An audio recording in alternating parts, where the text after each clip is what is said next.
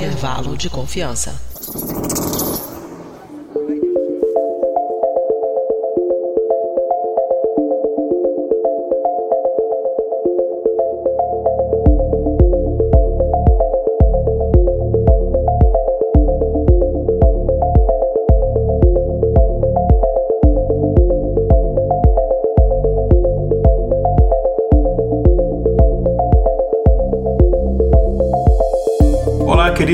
Ouvinte, boas férias, Reske Prasni. Aqui é Igor Alcântara e eu trago para vocês o nosso sétimo episódio do especial de férias, o Resample, onde, como você já sabe, a gente traz aqui episódios antigos, onde a gente revisita esses episódios e a ideia é que ouvintes novos que não uh, ouviram esses episódios possam escutar esses episódios e que uh, mesmo ouvintes que já ouviram esse episódio possam relembrar esse conteúdo. E a ideia é, no nosso período de férias, não deixar vocês sem nenhum tipo de conteúdo conteúdo. Bom, e hoje a gente traz um episódio que foi publicado no dia 7 de outubro de 2019, na nossa primeira temporada. E esse episódio foi o intervalo de confiança número 6. O título é Com o que sonham os robôs. É, e o título, ele, como, enfim, dá para perceber pelo título, né, Conquistando os Robôs, ele é inspirado, é uma, uma homenagem, uma brincadeira, é, com um romance de ficção científica escrito pelo, enfim, para mim, o melhor escritor de ficção científica que existe, o Philip K. Dick. É, e o, o, título, né, em português é Os Androides Sonham com Ovelhas Elétricas, né, ou em inglês seriam Do Androids Dream of Electric Sheep. E esse, esse romance dele é, enfim, basicamente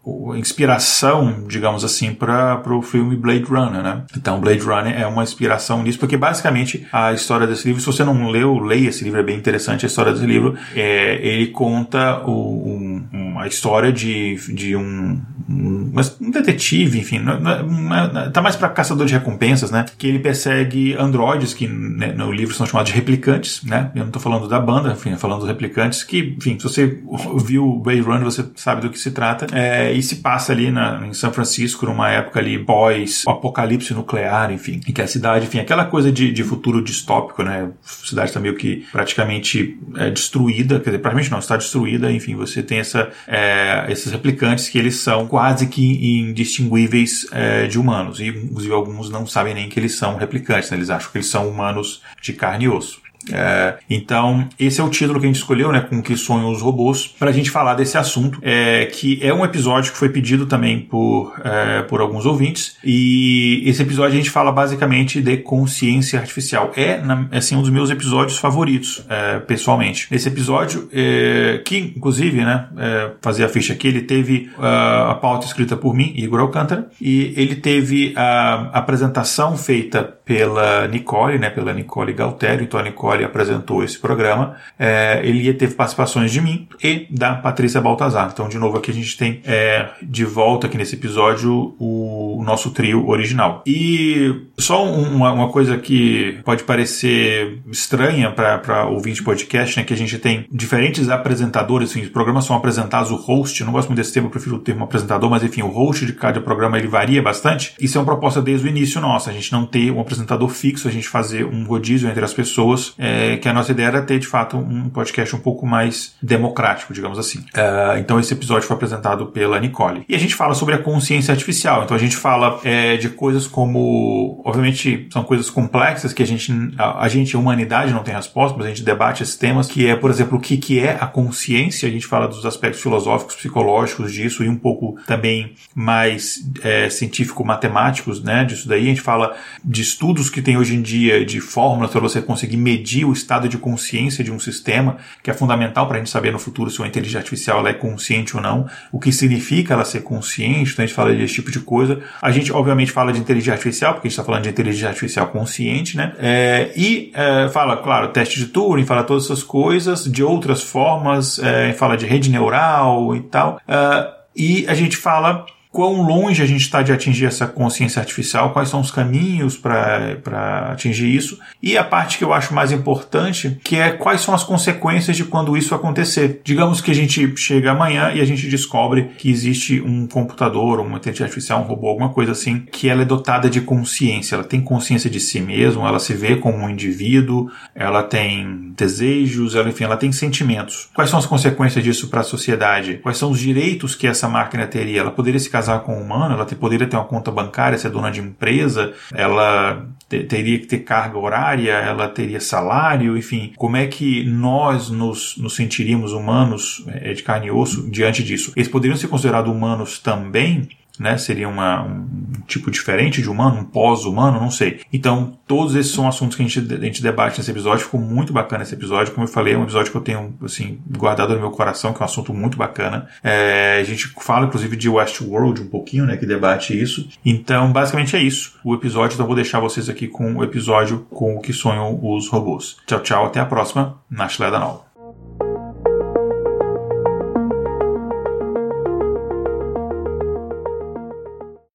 Não sei se todos os ouvintes viram, mas a série da HBO Westworld, que passa em algumas décadas no futuro, avanços grandes em robótica, nanotecnologia e inteligência artificial permitem que seja criado um parque temático, ambientado no Velho Oeste, onde os visitantes podem interagir com androides e agem e se movimentam como humanos. Para o espectador, é inclusive difícil saber quem é humano e quem não é. Então, dentro desse parque, cada visitante pode participar de diversas aventuras em um mundo aberto. Aí tu consegue interagir da forma que, que tu quiser com os robôs, que na série são chamados de anfitriões. Daí muitos pegam seus cavalos, que também são androides, e partem em missões de caça, tesouro, perseguição de bandidos e outras coisas mas alguns usam aquele espaço para extravasar o lado mais perverso, macabro, e batem, estupram, matam os robôs. Na série Better Than Us, isso também é explorado. No caso, os, as robôs são utilizadas para fins sexuais. E aí, já no primeiro episódio, já surge uma que ela tem uma tecnologia diferente, que ela aprende coisas e toma decisões sozinha. E daí ela é bem empoderada e causa muito. Muita gente argumenta que isso não é um problema, já que os anfitriões não são pessoas e que isso seria o mesmo peso que você matar personagens em um jogo, como a gente faz no GTA Redemption e vários outros, tipo deixar o pessoal sem escada na banheira do The Sims. Só que eu queria saber. é, pois é, já a Patrícia já se acusou aqui, né? Eu queria saber o que vocês acham. Se pelo fato de ser um robô e não ter consciência e nem ter memória dos fatos, porque na série a memória deles é reiniciada no final de cada dia, tipo o Tamagotchi é correto ou mesmo ético que a gente use eles como a gente bem entende? Então, Nicole, é, foi até comentei com vocês em off, enfim, foi até a discussão de ontem aqui em casa, eu com meu conge, o Rafa, que é muito difícil você falar porque primeiro a gente tem que definir, vamos assim, a nossa discussão chegou nesse ponto que é o que é correto e o que é ético. Ah, isso é um buraco sem fim. Então, qual é, é primeiro porque vamos supor, para mim, pensando o que é correto, e aí eu olho o correto como algo subjetivo, e aí eu e ele começamos a discordar, e no final a gente não chegou a nada, a gente não conseguiu definir, nem a gente não chegou numa concordância do que era correto e nem ético. Para mim, eu não consigo ver como algo correto nem ético o que eles fazem. Eu não sei o que vocês acham, que, que enfim. É, eu acho, caso, é, eu não sei se o ouvinte viu a série Westworld, uh, os personagens, os androides, não uso o termo android em momento algum, a gente está usando aqui, para quem não viu a série entender do que a gente está falando. Mas, enfim, os androides replicantes, não sei que não chega a ser um replicante, né? Mas o, o, os androides, né, os, vamos chamar de robôs, eles têm uma aparência ah, natural humana, é, inclusive eles são feitos para isso, inclusive é, quando os participantes atiram, eles até sangram, claro que é um sangue artificial e tudo só para o show aqui do, do parque, né? Mas ele tem todo esse aspecto, ele tem essa aparência, atitude, os trejeitos mais robóticos, assim, aquele movimento mais preso, assim, a sutileza dos movimentos do, das mãos, a gente sabe que esse movimento é, digitalizar, né, que você toca a ponta dos dedos no polegar é extremamente complexo, é, tanto que a gente é a única espécie que consegue fazer isso com a perfeição que a gente consegue e tal, e eles fazem tudo isso, então é um nível extremamente avançado de robótica e de inteligência artificial, mas, pelo menos no começo da série, eu não quero dar spoiler, eles não são conscientes. Por outro lado, as pessoas que frequentam o parque, os, os humanos, enfim, os visitantes do parque, eles são humanos.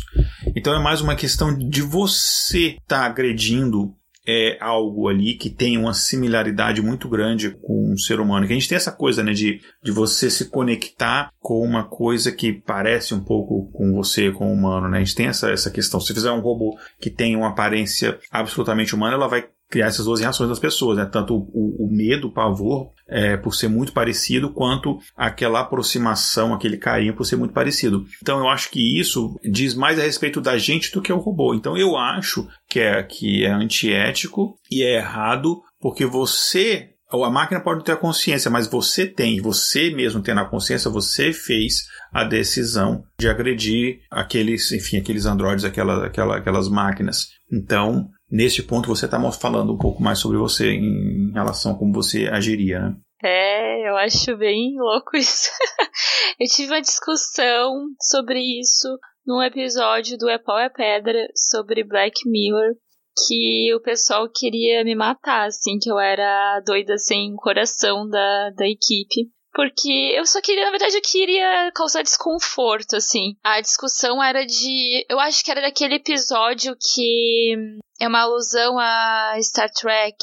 Ah, o USS Callister. Isso. Que eu acho que era esse, que era tipo a discussão se aquelas consciências inteligência artificial, né? Se merecia ser tratado como é, humanos ou não, como é que era, se aquilo que o cara fez era ético ou não. E daí depois disso tinha um outro episódio que era. Ah, não sei, Black Mirror, né? Todos os episódios são assim. Teve essa discussão e aí eu comecei a levar para um lado mais de. Uh, igual não são seres humanos, é, é a mesma coisa que The Sims, é a mesma coisa que o próprio Tamagotchi, sabe? Só que o Tamagotchi é um, uma coisa super ali primitiva e tu não consegue te conectar com aquilo da mesma forma que se fosse um cachorrinho no The Sims. Até onde aquilo, aquilo ali são só, sabe? São pixels, são, são pessoas. Mas as coisas são as coisas, que aí eu acho que é a mesma coisa que o Igor falou não é a coisa em si, porque exatamente são robôs, são coisas. Mas o que, que vai significar pra gente? O que, que aquela ação que eu tô fazendo tá simbolizando para mim? E como que isso vai. Que, que, espaço isso vai tomar na minha vida? O que, que isso significa? Se eu tô fazendo isso nesse parque com esses robôs, eu queria fazer isso com os seres humanos que estão perto de mim. O que, que isso fala sobre mim? E esse lance de ética é muito, nossa, eu, eu, não gosto de falar sobre isso, porque daí eu fico três dias pensando sobre isso, porque é muito tenso, sabe? Porque se tu for pensar, Hitler, ele tinha a ética dele. acredito que na cabeça dele, talvez ele estivesse fazendo aquilo por algum. tinha uma razão naquilo, e aí ele tinha a ética dele. É um bosta, é, mas eu acho que é muito relativo, assim. Aquele cara dos Jogos Mortais, ele faz aquelas coisas porque ele acredita que ele tá realmente ajudando as pessoas, que elas não dão valor para a vida delas, até que ele faz aquilo, que ele quer que as pessoas percebam a merda que elas fizeram de não dar valor para a vida delas.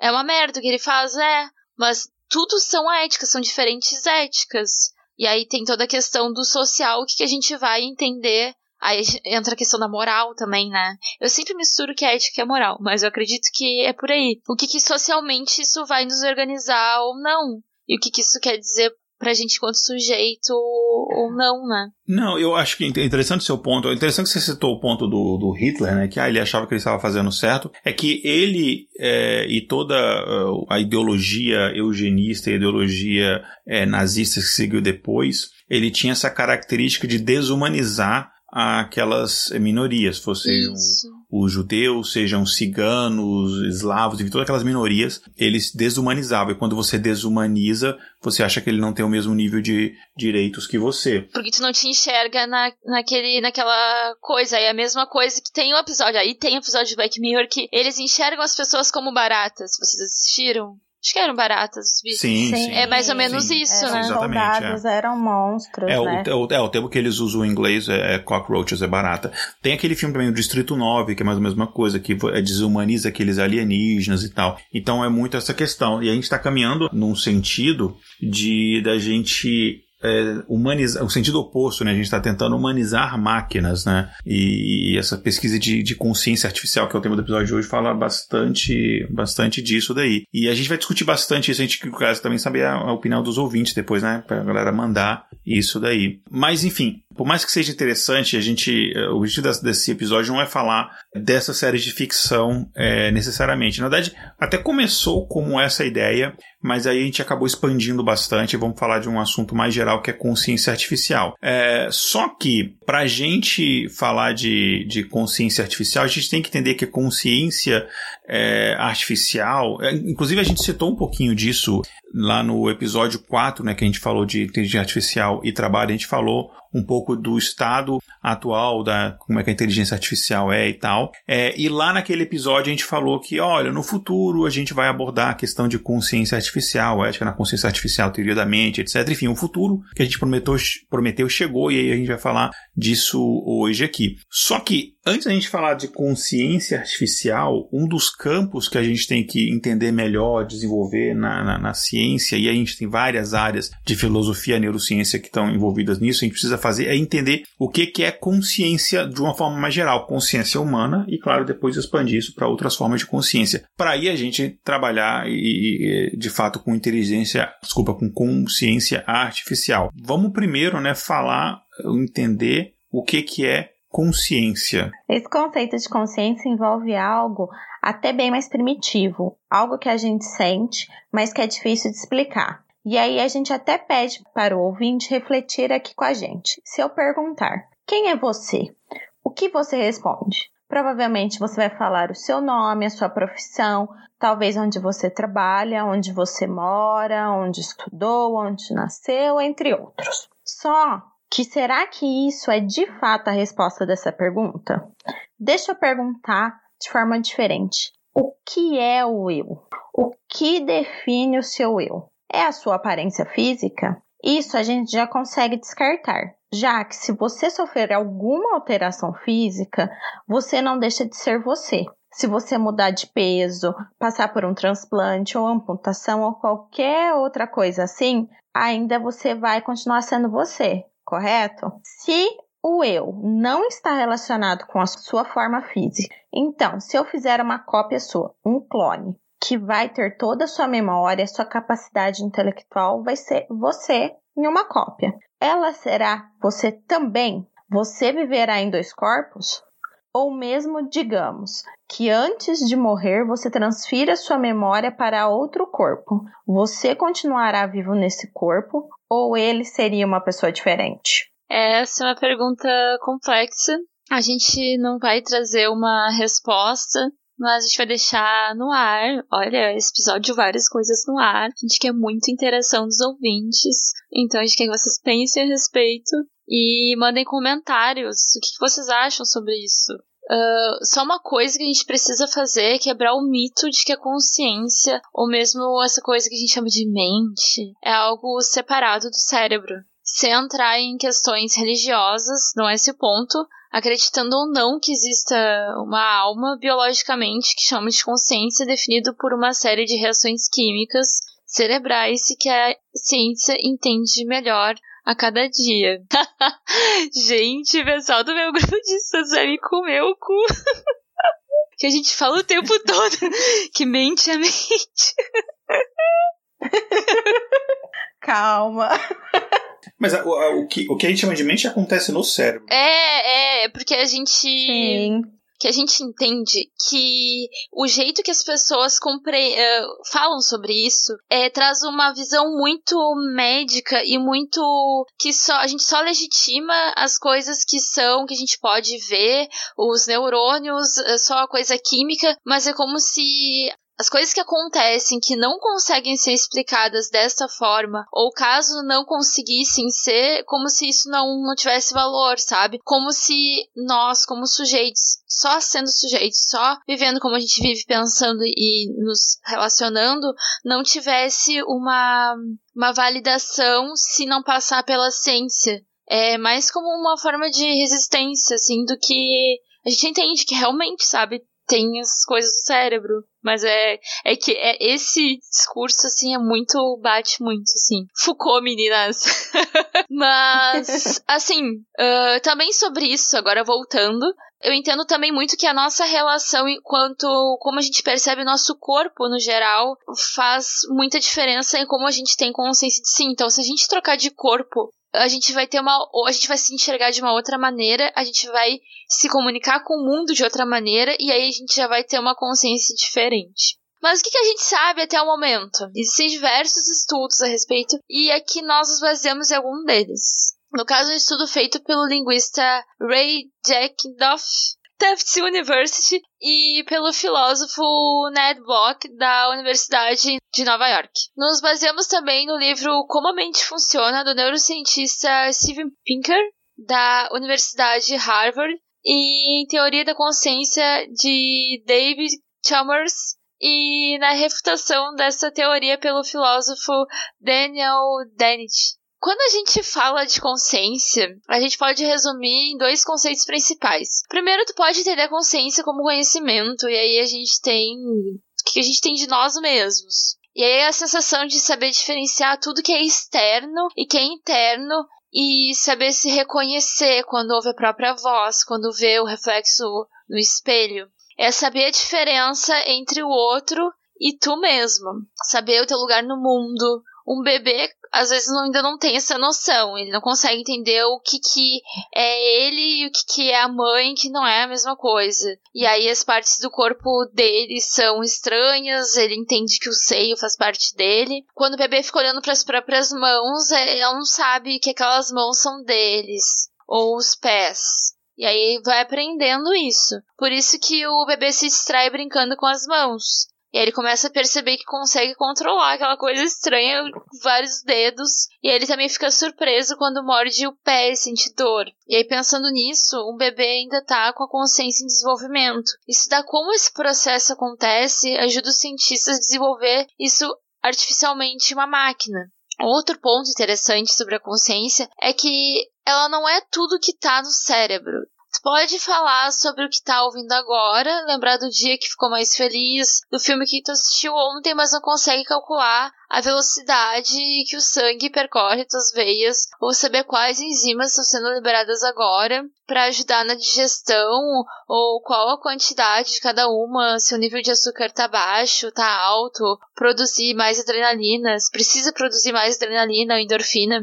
Existem funções que o nosso cérebro controla ou mesmo monitora, mas não fazem parte da consciência. Isso é o pesadelo da pessoa ansiosa. E que a gente não pode estar controlando tudo e estar ligado, tudo está acontecendo. E o que diferencia uma coisa da outra é uma pergunta ainda sem resposta. É, realmente, uma pessoa ansiosa não controla o nível de adrenalina que ela fica de vez em quando, né? Impossível, eu gostaria de controlar. É, inclusive nas minhas, no final do episódio, minhas recomendações tem uma que tem a ver com uma coisa que ajuda com ansiedade. Olha só. Meu sonho é ter uma.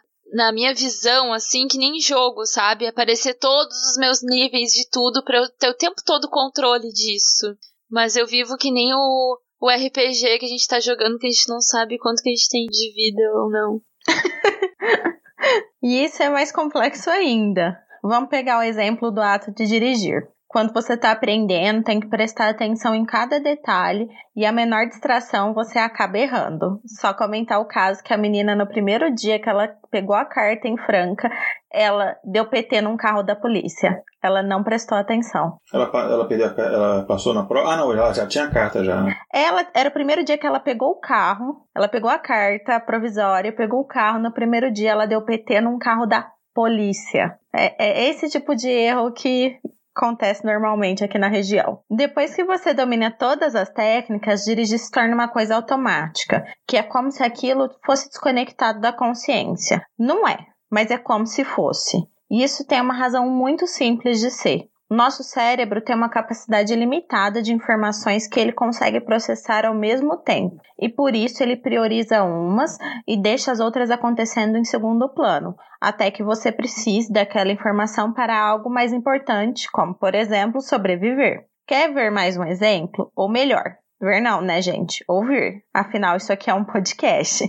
Bom, vamos ao exemplo. Imagina que você está sentado num lugar movimentado, tipo um aeroporto ou uma rodoviária, e você está lendo um livro. E aí a gente fala com você, ou mesmo o sistema de som anuncia que o seu portão de embarque mudou. Você está tão concentrado no livro que não escuta quase nada. Não há nada de diferente no seu ouvido. Ele não tem uma membrana que se fechou e ele não foi desligado. Ele captou as ondas sonoras do mesmo jeito que sempre faz. O que aconteceu então? O que aconteceu é que o cérebro decidiu ignorar esses estímulos. O seu livro estava muito mais interessante. Só que aí um alarme dispara e de repente o seu cérebro muda a atenção do livro para o mundo à sua volta. Por quê? Porque um barulho alto pode indicar perigo. Então ele, o cérebro, preparou o seu corpo para aquela situação. Seu corpo foi inundado de adrenalina. Seus pulmões se encheram de ar para prover mais oxigênio para suas células, caso você precise de energia para correr. Podem ser zumbis.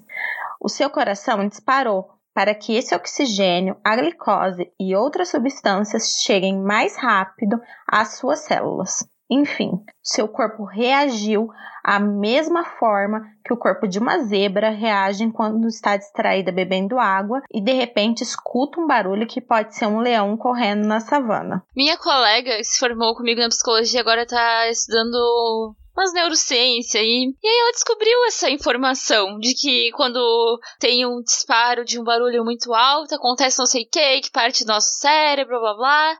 E aí, quando ela tá dando palestra, ela, ela começa com. Ela tá sempre com um tom de voz normal, né? Aí ela vê que as pessoas estão com tédio, ela dá uns berros, ela chega perto da pessoa, ela dá um berro, ela quase mata a gente. Exatamente desse jeito, eu me sinto que nem essa zebra. E ela acha que assim, que descobriu a roda da, das palestras, ela fica assustando os, os espectadores, tudo. É, eu não recomendo isso, mas uma coisa que eu faço nas minhas aulas, é baseado nessa técnica, é que eu aprendi na época da faculdade de medicina medicina, né? um professor de, de neurologia comentou isso. Eu comecei, quando eu comecei a dar aula, eu comecei a usar essa técnica. É, eu altero o volume da voz, e uma coisa que eu faço também, às vezes, é, dependendo do, da, do, tamanho da aula, às vezes tem um conteúdo um pouco mais teórico, um pouco mais complicado, eu deixo de propósito, claro, as pessoas não sabem que é de propósito, mas eu deixo para cair uma caneta, cair uma coisa no chão. Isso dá uma despertada, eu pego e aí eu acabo utilizando aquilo como material para a própria aula. Eu pego a caneta e uso aquilo como exemplo e tal. Eu tento sempre usar objeto, mostrar. E outra técnica que a gente usa é sempre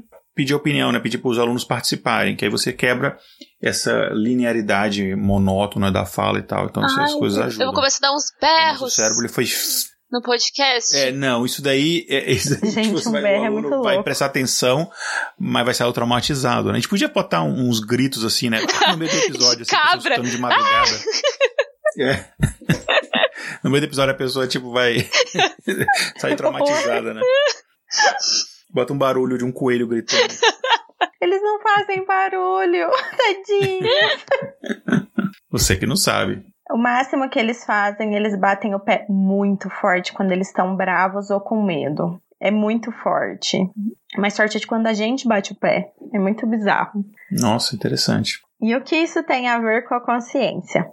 Bom, uma das diversas teorias sobre consciência diz que ela é uma alternância entre diversas tarefas entre um estado mais automático e um estado mais prioritário. Segundo essa teoria, a consciência seria uma combinação dessas duas coisas, um espaço entre dois estados, e o hipotálamo e a amígdala, a do cérebro, não a da garganta, teriam um, um importante papel no balanço entre essas coisas. Tanto é verdade que as pessoas com lesões nessas regiões possuem muitas vezes dissociações que alguns neurocientistas entendem como perda parcial de consciência. A gente não quer fazer esse um episódio sobre consciência humana em si, mas é importante falar disso para entender como uma consciência artificial poderia ser possível. Isso inclui até mesmo reconhecer o que é um ser consciente para que a gente possa um dia testar se de fato uma inteligência artificial está ou não consciente. Para isso, a gente precisa inclusive responder uma pergunta sobre a qual ainda não existe consenso.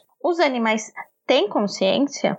A gente não vai entrar muito neste ponto para este episódio não ficar longo demais, mas existem pesquisadores, como David Chalmers, que acreditam que existem diversos graus diferentes de consciência, desde a mais simples até algumas mais complexas. Lembra no começo que a gente falou de reconhecer o próprio reflexo no espelho é uma propriedade de consciência? Então, outros animais, como vários primatas, elefantes, golfinhos e um tipo outro de ave, conseguem se reconhecer ao se olhar no espelho.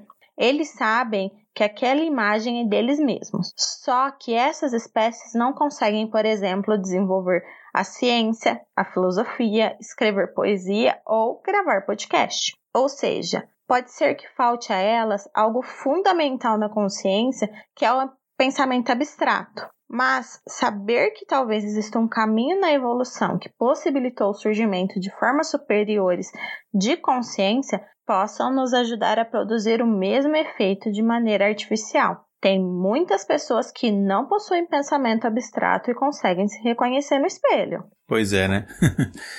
pois é, e a gente é, é, falou um pouco dessa parte teórica, e só que tudo isso, como, como a Patrícia explicou, né, pra gente entender como é que a gente vai chegar numa consciência artificial.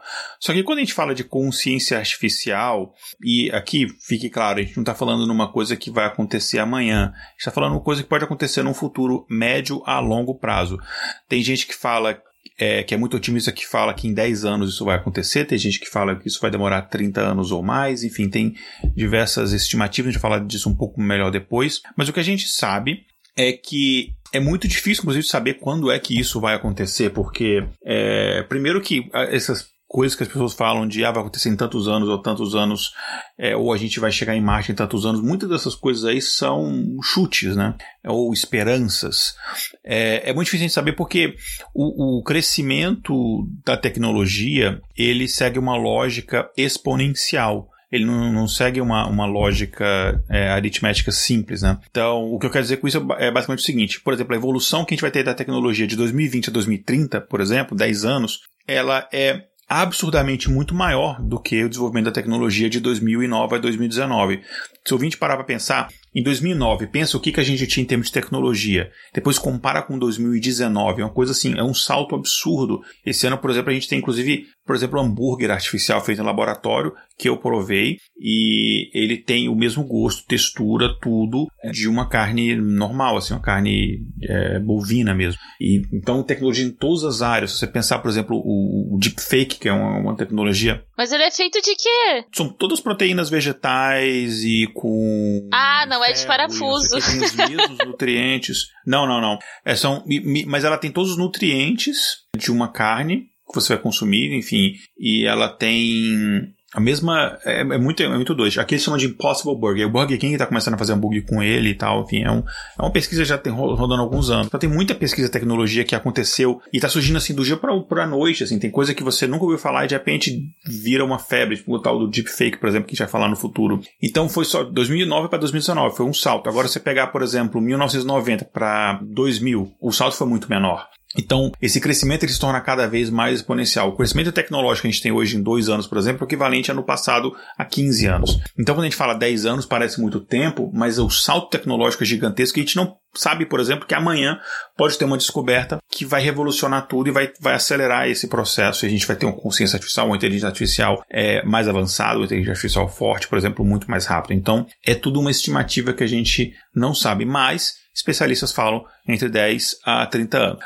Bom, um, o que a gente também não sabe é qual que é o caminho que a gente vai percorrer até atingir este objetivo de chegar a uma consciência artificial. Mas a gente tem o conhecimento de alguns desafios que a gente precisa vencer até chegar lá. E a gente vai falar um pouco disso aqui também no episódio. Uma possibilidade que existe é que a consciência artificial ela seja uma evolução natural da própria inteligência artificial. O que eu quero dizer com isso é que a inteligência artificial ela vai ficar cada vez mais avançada até que um dia ela vai alcançar um estágio que a gente vai, muita gente chama de o estado do despertar, é? o inglês é awaken, que é aquela consciência, aquela inteligência artificial ela vai acordar e ela vai se perceber como um indivíduo, ela vai estar consciente. Então ela vai ter de fato consciência. E eu estou me controlando para não dar um baita de um spoiler de Westworld, mas eu não vou. Mas enfim, bem que é esse meu comentário, eu acho que eu acabei de fazer isso. É, mas o Better Than Us, isso acontece já no primeiro episódio, então acho que é um exemplo melhor ainda. Isso, Better Than Us, né, que foi, acho que foi até uma indicação no episódio anterior e tal, é uma série que tem Netflix. Então, neste ponto, né, a inteligência artificial ela vai evoluindo até ela se tornar consciente. É uma possibilidade, não é a única possibilidade. Mais uma vez, ouvinte, tenha paciência que a gente vai falar de todos esses assuntos aqui. Só que aqui eu estou falando de inteligência artificial e a gente abordou o que é inteligência artificial e alguns tipos ali meio que brevemente. Eu digo brevemente porque a gente vai ter vários episódios que a gente vai abordar de forma mais profunda específicos aspectos de inteligência artificial, como hoje é consciência artificial. Vai ter um dia que a gente vai falar de machine learning, tem um dia que a gente vai falar de rede neural, etc. Mas vamos relembrar um pouquinho dos tipos de inteligência artificial que a gente comentou no episódio 4, com uma espécie de revisão. O que a gente tem hoje em dia, o que está acontecendo, o que funciona, é o que a gente chama de inteligência artificial restrita.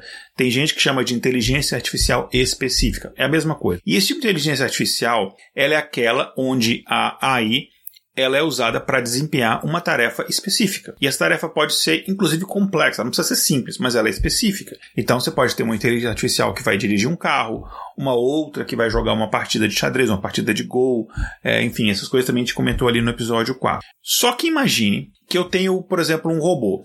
E esse robô ele tem um determinado grau de inteligência, só que ele foi desenvolvido para uma tarefa específica. Ele foi feito para jogar xadrez comigo. Só que é um robô muito inteligente. Uh, e eu também, enfim, acabei ensinando ele a abrir a porta quando eu chegar. É, às vezes eu não sei onde o celular tá e aí ele consegue localizar o meu celular. Enfim, algumas coisas pequenas. Só que esse robô ele não sabe fazer a coisa mais importante que ele deveria saber fazer que é fazer café. Se o ouvinte lembrar, assim, nos filmes de ficção, na grande maioria, sempre que eles fazem um robô que é muito inteligente, esse robô sempre acaba fazendo café. Eu, normalmente a primeira coisa que ele faz é fazer café. É, seja em Black Mirror, a gente tem o, o, episódio lá do White Christmas, que tem uma consciência artificial que no final do episódio o que ela acaba fazendo é café. Uh, claro, não é, a única coisa, não é a única coisa que ela sabe fazer, mas ela faz café. É, seja de Volta para o Futuro, no comecinho do filme ali, que não é bem um robô, mas umas máquinas, não é inteligente, mas umas maquininhas que o Dr. Brown faz no final ela tá ali fazendo café, além de botar comida pro cachorro, outras coisas. Enfim, diversas, diversas. No, né, no, na série Better Than Us, que a Nicole citou também, a Arissa, que é a inteligência artificial mais avançada lá, ela faz café. Parece que todos esses estudos de várias pessoas, anos, décadas, todo esse esforço é para fazer café é, melhor ou de uma forma automática que a gente não precisa estar envolvido. Parece que é basicamente isso. Baseado nisso, é, inclusive até série que não tem a ver com, com isso. Você pegar, por exemplo, o Breaking Bad, quando eles estão naquele laboratório super é, desenvolvido lá que o Gus Fring fez, o que eles pegam aquelas, aqueles equipamentos químicos eles fazem um café. Um café perfeito, mas é café. Eu lembrei daquele desenho animado do a família, acho que era Jetsons, que Jetsons, tinha uma robô que trabalhava para eles e ela fazia café. A Rose. Tá vendo? A nossa função para fazer tudo isso, gente, é para fazer café. É, o, o, o povo veio aqui no Brasil pegar ouro, cana e, e plantar café e a gente não mudou nossa, nossas prioridades, né? Então vamos voltar lá pro meu robô. Digamos então, eu queira que ele faça café. Aí eu chego para ele e falo: Ô, seu robô, faz café para mim. Olha, a cafeteira tá lá na cozinha. Eu quero que você use água mineral para fazer o meu café, porque eu tenho um certo nível de frescura. Pega o filtro de café e o pó de café que tá no armário e faz o café para mim. Beleza. Só que eu não falei para ele o que que é uma cafeteira, o que que é um filtro de café. Ele pode até saber o que é água, porque ele molha as minhas plantas, mas ele não sabe a diferença de uma água normal ou uma água mineral. Enfim, ele não sabe como é que liga a cafeteira. Tem que ligar na tomada? Se não ligar na tomada, como é que eu faço? Quanto tempo deixa? Será que a cafeteira desliga sozinha? Ou qual a quantidade de pó de café que coloca? Qual a quantidade de água? Enfim, ele não sabe nada disso. Mas o que, que ele faz para poder aprender. Ele faz o que todo mundo faz. Ele vai lá no YouTube, o meu robô, e vai ver vídeos de como fazer café. E aí tem um monte de vídeos de como fazer café. Só que aí ele vê lá, por exemplo, a cafeteira que o cara do vídeo está usando é diferente da minha, então ele vai demorar um tempo para poder aprender o que é uma cafeteira, aprender todo o processo para conseguir fazer café. Mas ele vai conseguir eventualmente fazer. Só que o que acontece nesse ponto é que ele vai os robôs, e aí está falando aqui, no, falando robô de uma forma geral, mas não precisa necessariamente ser fisicamente robô, pode ser um software, pode ser um machine learning. A maioria deles ele aprende por milhares ou milhões de tentativas e erro, tentativa e erro, tentativa e erro, e aí você ele chega no final até onde ele consegue acertar. Só que nesse processo de tentativa e erro, vai ter um determinado momento que eu vou ter que tomar um café que na verdade foi feito com terra do vazio de planta, a água foi uma água é, tirada da privada, enfim, ele vai errar porque ele vai estar explorando a casa ali até um dia tá, ele de fato acertar e eu conseguir mesmo tomar meu café. E aqui entra uma outra discussão que eu não vou entrar, enfim, eu, dizem que a, a forma mais interessante de consciência artificial no futuro é a parceria entre consciência e inteligência humana e consciência artificial. Inclusive, tem muita gente que usa o termo, não usa nem o termo inteligência artificial, tem, usa, tem gente que usa o termo inteligência aumentada, né, um termo comum hoje em dia. Para mim é um termo mais marqueteiro, mas a ideia é interessante que é você usar a inteligência artificial para ajudar a inteligência humana. Mas enfim, então, imagina que um robô que foi feito para jogar xadrez, abrir porta e achar celular, de repente ele consegue fazer uma coisa a qual ele nunca foi treinado, isso é um tipo de inteligência artificial mais avançado. Um dia vai chegar a chamar de inteligência artificial geral. Algumas pessoas chamam de inteligência artificial generalizada, mas é a mesma coisa. E que é basicamente uma inteligência artificial que é capaz de fazer várias tarefas tão bem quanto qualquer humano neste ponto a gente já estaria ali meio que se tornando obsoleto. Só que isso não é os dois únicos tipos. A gente tem um outro tipo de inteligência artificial. Claro, o inteligência artificial geral ainda não existe. Ele é um processo, ele ainda é uma, uma teoria. A gente tem muito conceito sendo desenvolvido, mas ele ainda não existe na prática. Só que tem um outro grau de inteligência mais avançado do que ele, que são aquelas inteligências artificiais que elas são melhores do que a gente em todos os aspectos tudo que a gente faz, elas vão fazer muito melhores. Essas são as super inteligências artificiais, as super é, AIs, as super AIs. E, enfim, neste ponto, quando a inteligência artificial superar a inteligência humana, a gente vai passar uma linha, uma, uma, fronteira que a gente chama de singularidade. A singularidade é basicamente este ponto onde a inteligência artificial vai ultrapassar a inteligência humana. Inclusive, lá no nosso blog, o Jabá, eu publiquei um texto chamado O Fim da Humanidade, em que eu exploro um pouco dessa possibilidade, qual poderia ser uma consequência para o mundo quando a gente chegar nessa superinteligência artificial, quando a gente ultrapassar a singularidade. Dá uma olhada no blog lá nos nossos textos. Mas continuando aqui, é, fora do jabá, é, o que não é consenso é se as máquinas vão atingir esse estágio de singularidade, ou seja, de superinteligência, antes de se tornarem conscientes ou depois de se tornarem conscientes. Comentei isso um pouquinho brevemente. Então, algumas pessoas acham que uma máquina só vai ultrapassar a singularidade, só vai se tornar mais capaz e inteligente que a gente se ela se tornar consciente. Ou seja, ela primeiro tem que se tornar consciente e aí é, isso vai ser o pré-requisito final para ela se tornar é, superior, para ela se tornar uma super inteligência. É como se a consciência fosse um pré-requisito para que a singularidade acontecesse. Já tem outras pessoas que acham que a inteligência artificial primeiro precisa passar do processo de singularidade, ou seja, primeiro ela precisa ser mais inteligente que a gente, para depois ela se tornar consciente. Então a gente tem essas duas correntes de pensamento. Eu, particularmente, não sou isentão, mas eu estou um pouco no meio desses caminhos. Eu acredito numa terceira possibilidade. E é tudo muito ainda. É, é tudo são muitas hipóteses ainda. A gente não tem certeza de nada ainda, porque, enfim, esse campo está bem no início do seu desenvolvimento. Mas eu acho que a consciência é um desafio que ele é mais complexo do que a superinteligência artificial, que ele é um processo quase que paralelo à inteligência. Então você pode ter algumas máquinas que desenvolvam consciência antes de passarem da singularidade, tem outras que passem da singularidade e não tenham consciência, que seja, sei lá, uma máquina que vai executar uma tarefa absurdamente inteligente, mas não consciente. Eu acho que os dois processos eles podem acontecer em paralelo, dependendo do desenvolvimento de cada máquina, do contexto que ela está inserido, das informações que ela tem, etc. E pode ser que, inclusive, a gente desenvolva uma inteligência artificial consciente e que a gente nem fique sabendo disso. Porque pode ser, sei lá, que seja uma inteligência artificial consciente que está operando uma máquina, mas que não tenha uma forma de comunicação, que não tenha uma voz, não tenha uma, uma forma de comunicação com a gente, como se fosse uma pessoa consciente, mas em coma.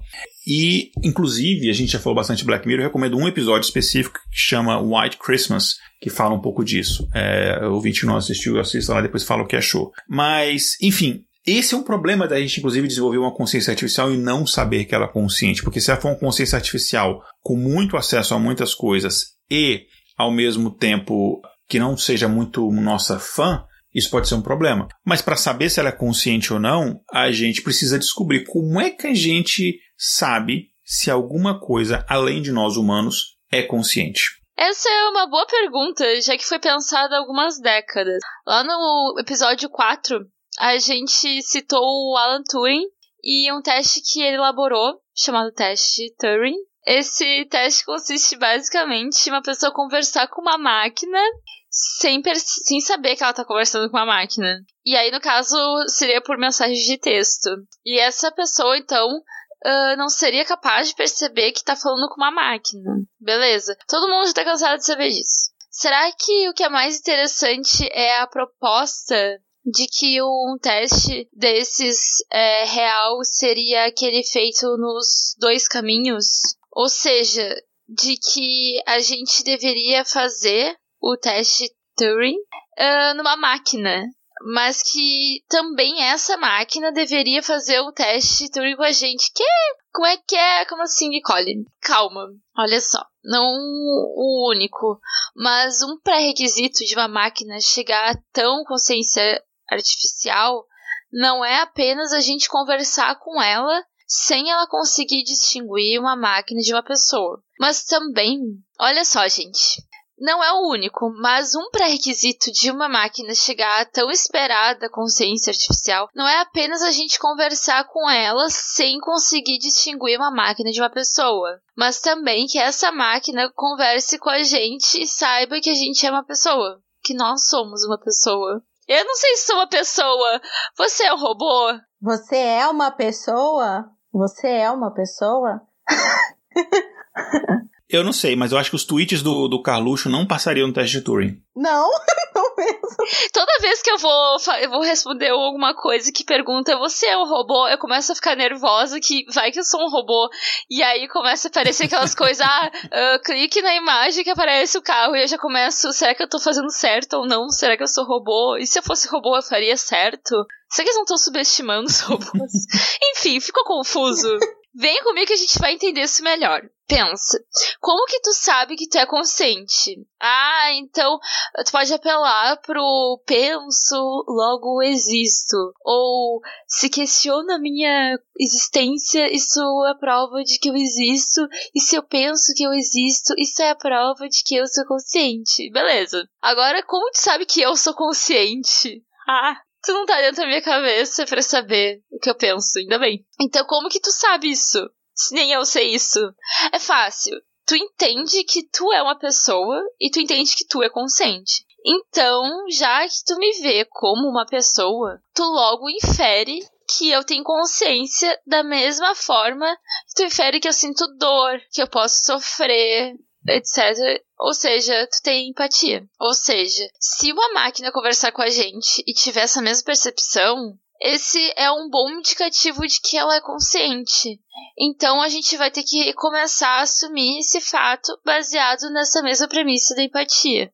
E aí vai ser fácil a gente saber o quanto das respostas da máquina são basicamente respostas programadas e o quanto são de respostas de fato conscientes. Se bem que a gente não sabe nem o quanto das nossas respostas são programadas. Olha, várias são, hein? E aí eu não tô falando que vivemos uma simulação. Essa teoria da simulação a gente vai abordar num episódio futuro. Talvez a gente esteja vendo simulacro. Existe 99. Só dar um spoiler desse episódio que a gente não gravou ainda. Tem 90, algumas pessoas acreditam que tem 99% de probabilidade que nós sejamos parte de uma simulação. Ah, eu acho isso. Uma Matrix. Uhul! Pois é, que a gente tá na Matrix, mas a gente fala isso no episódio futuro. É, né? O próprio sistema capitalista já. a tria que começa já com a crítica social, não pode ver, né? É, crítica social foda. O que eu tô dizendo é que mesmo a noção de livre arbítrio é difícil de definir o quanto que a gente faz de fato uma escolha consciente e o quanto que é meio determinado por uma construção social, predisposição genética, influência hormonal, etc. É complicado definir a nossa consciência por esse critério ou mesmo avaliar o que é espontâneo e o que é programado. Agora, se a gente tiver de fato que avaliar se algo é consciente, além de definir o que é consciência. Não seria também importante a gente entender do que a consciência é feita? Se a gente pensar em termos puramente biológicos, a gente já falou aqui que a consciência acontece no cérebro. Só que o eu não é o cérebro. A gente já falou isso também. O eu é o entendimento que o cérebro tem de nós mesmos como indivíduo e o mundo à nossa volta, dos outros indivíduos e do nosso papel nessa rede. Biologicamente, isso acontece no cérebro. Só que tem outras coisas que também acontecem no cérebro que não são a consciência. Então, qual é a diferença? Se a gente olhar bem de perto, no mundo minúsculo, onde quem manda são as leis da mecânica quântica, a gente vai ver que a matéria do cérebro, da parte responsável pela consciência e do resto, são feitas das mesmas partículas e subpartículas. Aí eu pergunto de novo, qual é a diferença? Uma boa hipótese tem a relação com uma coisa que a gente chama de padrão e interação. Digamos que eu estou analisando a água e eu quero ver se a água vai me molhar ou não quando eu pegar nela. Ah, Nicole, é claro que vai, é água. Será? Será que é água? Será que estamos sonhando? E se for vapor d'água? E se for água congelada?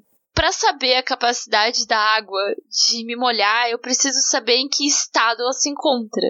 Só que se tu olhar uma água congelada, neve, líquida, vapor, é tudo H2O. Olha, presidente, o que eu sei. A diferença é como essas moléculas. essas... Aqui não é balbúrdia, não. Aqui não é balbúrdia que a gente sabe que é H2O.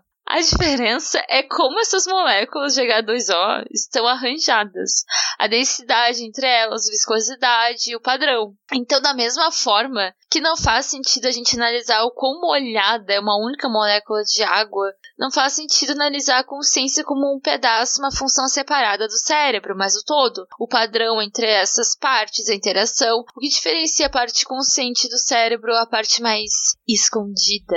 Mas depois que eu falei tudo isso, será que dá para medir a consciência igual a gente mede outras coisas como massa, velocidade, altura, volume? Então, Nicole, segundo alguns pesquisadores, dá sim.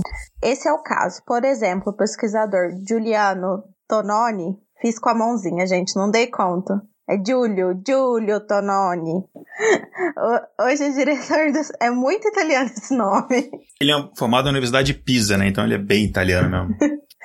Hoje, diretor do Centro de Sono e Consciência da Universidade Wisconsin, ele criou um conceito chamado de Teoria da Informação Integrada, que é uma medida representada pela letra grega Φ. A gente, inclusive, vai deixar no post desse episódio um link para a página onde você pode encontrar testes disso e diversos artigos científicos a respeito, inclusive o paper do Tononi que deu origem a esse conceito em 2004. Talvez um dia a gente faça um episódio específico sobre a teoria da informação integrada ou mesmo um episódio do nosso spin-off, o Variância. Que aí fica a dica, quem ainda não conhece vai ouvir, tá muito legal. Mas voltando para cá, resumindo, esse número φ basicamente mede o quanto cada elemento de um sistema tem conhecimento de si e dos outros no ambiente. Inclusive, usando isso, eles conseguem, em teoria, medir no cérebro a consciência das pessoas acordadas com pessoas em sono ou mesmo em coma, sabendo se elas estão conscientes ou em estado inerte. A ideia é que com essa medida, um dia a gente consiga chegar num elemento que é chamado de perceptrônio, que é basicamente a menor unidade capaz de ter consciência, seja ela natural ou artificial. É igual a gente usar o átomo como a menor unidade da matéria. Aqui, claro, sem considerar as partículas e subpartículas, ou a célula como a menor unidade viva. E o perceptrônio, que a gente ainda não encontrou, mas estamos buscando através de vários estudos no cérebro, pode ser um conjunto de células ou mesmo de padrões de sinais elétricos. Uma vez que a gente encontrar isso, a gente então terá mais chances de reproduzir esse mesmo comportamento em máquinas.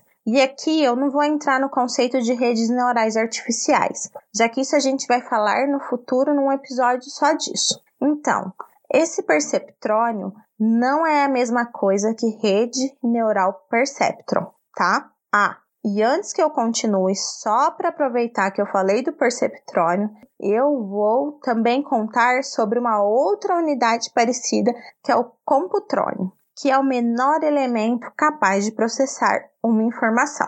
Bom, seguindo a nossa discussão, eu vou fazer algumas observações aqui. Quando a gente falou agora sobre o que é consciência e se teria uma forma de aferir ou mesmo medir matematicamente a consciência, E se eu pedir para você, ouvinte, pensar em uma pessoa qualquer que você viu hoje na rua, alguém que você não conhece, só viu passar, você não se comunicou com essa pessoa de nenhuma forma. Se eu perguntar se essa pessoa tem consciência, você vai responder que sim. Agora, se eu perguntar se os outros animais têm consciência, aí uns vão dizer que sim, outros vão dizer que não. Cachorros têm consciência? Gatos, golfinhos, zebras. Bom, não vou perguntar sobre coelhos, porque a resposta será sim, óbvio. Eles que vão dominar o mundo, né, gente? Mas, brincadeiras à parte, qual animal tem mais consciência? E agora? Entende que quando sai para outra espécie,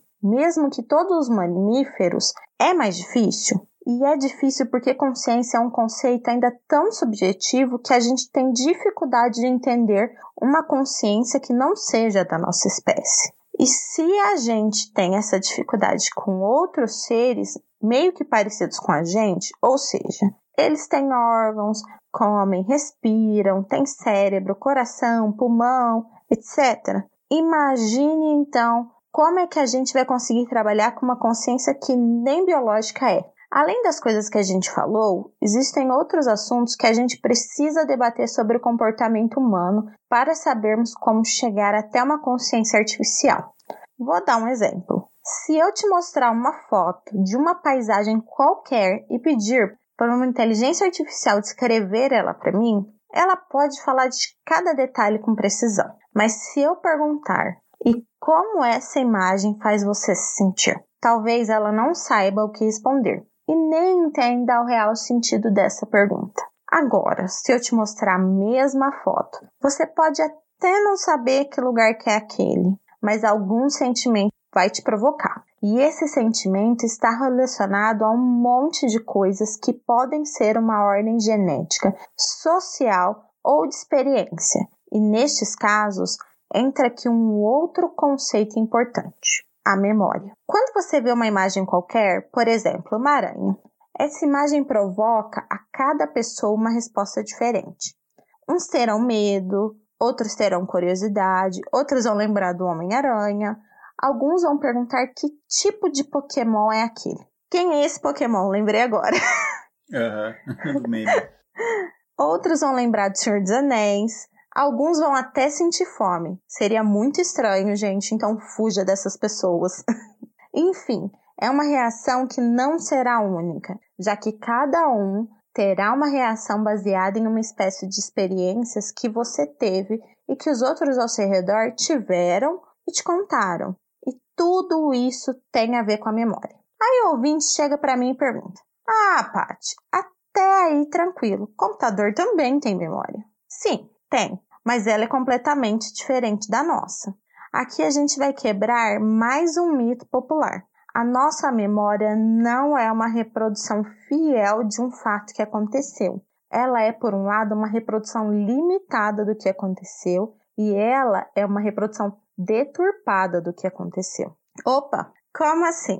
Calma, eu vou explicar, só que bem brevemente para não ficar chato. O que acontece quando a gente vivencia alguma coisa é que aquela coisa chega ao nosso cérebro de diversas formas. Uma memória inclui informações visuais, sonoras, olfativas, de tato. Ela envolve a nossa reação baseada em memórias passadas, fobias, estado do nosso corpo, tipo, cansado, fome, alerta, medo, enfim, uma infinidade de coisas. Mas o que o nosso cérebro guarda é apenas uma parte resumida disso. Só que não bastasse essa limitação, a memória é bem volátil. Quando você se lembra de um fato, você não está lembrando desse fato, mas da última coisa que se lembrou daquele fato. E quando você revive algum acontecimento na sua cabeça, maior a chance daquilo ser deturpado, exagerado, minimizado,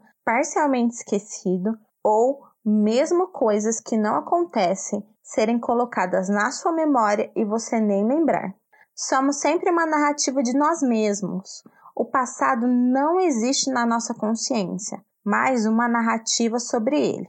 Um exemplo clássico disso é quando a gente pergunta para as pessoas: o que você estava fazendo no dia 11 de setembro de 2001, quando as torres do World Trade Center foram atacadas.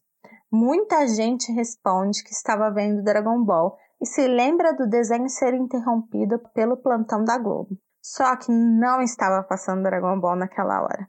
Essa é uma lembrança falsa, é quase uma fabricação coletiva, ou seja, uma memória é algo imperfeito. E essa imperfeição, ou mesmo esquecimento, é parte fundamental de quem somos. Sem isso, a gente nunca conseguiria seguir em frente depois de algumas perdas, medos, etc. E só comentando mais recente, é o exemplo do presidenciável Eduardo Campos, que quando o avião dele caiu, a primeira, uma das primeiras pessoas que deu é, entrevistas falou que ele estava pegando fogo. E aí todo mundo começou a falar que viu uma bola de fogo no céu e o avião não pegou fogo. É, tem vários exemplos disso. Tem exemplo de filmes, de ah, do, todo mundo lembra que o Darth Vader falou pro Luke Skywalker, é, Luke, eu sou seu pai, mas a frase é diferente disso. Enfim, tem várias coisas, memórias fabricadas, as pessoas lembram bem disso, né? Mas é bem interessante isso que a parte falou, mas numa máquina, como é que ia ser essa memória, né? Já que a nossa memória ela é imperfeita. E aqui, mais uma vez, é, fica a recomendação de Westworld, né?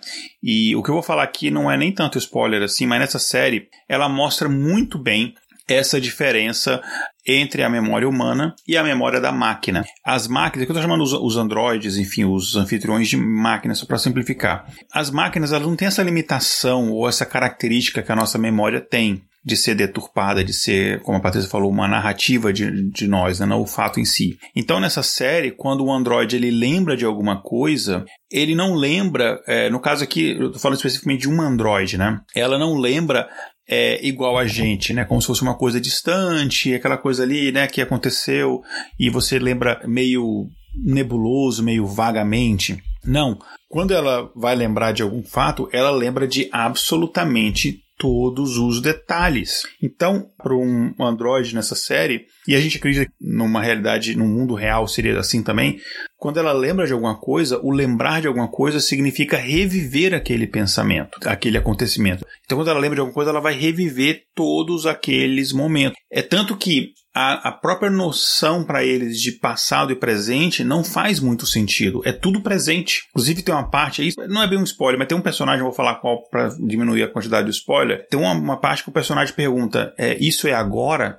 porque ela não sabe se aquela experiência que ela está tendo, ela está lembrando ou se de fato está acontecendo. É uma coisa muito doida. Então, quando só que a princípio, né, esses androides não têm esse conhecimento, eles não sabem que existe essas coisas. Cada memória que ele está vivendo, ele acha que aquilo está acontecendo pela primeira vez. É, ele não tem a noção que isso é uma memória. Quando é, esses androides na Westworld ultrapassam a singularidade, ou seja, quando eles tomam consciência de si próprios, entende quem eles são, quem são os outros e a situação em que eles estão ali praticamente como praticamente não como escravos, né? Aí é que eles começam a perceber que existem memória e existem fatos presentes. Eles começam a perceber, apesar de não entender de fato esta essa diferença, eles começam a entender que existe uma diferença. E eu não vou continuar porque senão vai dar um baita spoiler. Então, a gente já entendeu é, que a memória é uma parte fundamental da construção da nossa consciência. A nossa consciência ela é muito baseada, nossa consciência, nossa interpretação do mundo é muito baseada na nossa memória, nossas experiências que a gente teve, etc. Então, o fato das máquinas terem uma construção de memória que é muito diferente da nossa implica que elas também terão uma consciência bem diferente da nossa. Agora, se essa consciência vai ser superior, inferior, é, ela vai ser diferente superior ou inferior é muito difícil de avaliar, porque a gente teria de, de fato definir o que, que significa uma consciência melhor, o que, que significa uma consciência pior. A gente não vai entrar nesse mérito aqui. Só que antes de aprofundar mais nessa parte, eu quero trazer aqui um outro ponto que é importante nesse debate da consciência. A gente está trazendo aqui vários pequenos pontos para compor esse quebra-cabeça da consciência, né? E um outro ponto importante é da emoção, do sentimento. A nossa consciência também está intimamente ligada com a nossa resposta emocional aos fatos. E aqui eu incluo uma série de outras, outras coisas, né? Como como por exemplo amor, propósito, que é uma coisa que a gente vai falar, desejo, medo, fobia, sentimento de preservação, ambição, etc, etc, etc. Será que as máquinas elas vão ter essas coisas, vão ter isso, sentimentos? Será que a máquina vai ter fobia? Será que vai ser possível uma máquina desenvolver uma consciência artificial sem desenvolver sentimento? Será que são coisas de fato é, independentes? E aí a gente pode entrar de repente pessoas que têm menos empatia, por exemplo, psicopatas. Será que estudar o psicopata não ajuda a gente a entender um pouco mais a consciência? Será que a gente conseguir medir a consciência do psicopata, ele vai ter uma medida diferente de uma pessoa é, não psicopata? Enfim, é, será que as máquinas vão ser capazes de amar? Será que elas vão ser capazes de odiar? É, elas vão sentir nojo, repulsa, vai ter fobia? É, será que uma máquina é, vai ter, desenvolver até uma psicopatia de repente, um altruísmo? Essas são perguntas pelas quais a gente, das quais a gente não tem a resposta ainda. Mas a gente precisa entender essas questões se a gente quiser chegar a uma consciência artificial, principalmente se a gente quiser chegar a ela com algum nível ali de precaução. E tem gente que acha que o desenvolvimento da emoção ele é importante nesse caminho da consciência. E aqui eu trago uma outra referência, que é o filme Her, que é um filme muito legal, e sem spoiler nenhum, mas a evolução da consciência é, nesse, nesse filme está bem ligada ao desenvolvimento do amor, em especial ao do amor próprio. E depois aquele amor se torna uma coisa altamente é, transcendental, é, além do, do, da compreensão humana, né? Porque é uma consciência diferente, então ela vai desenvolver um amor diferente também.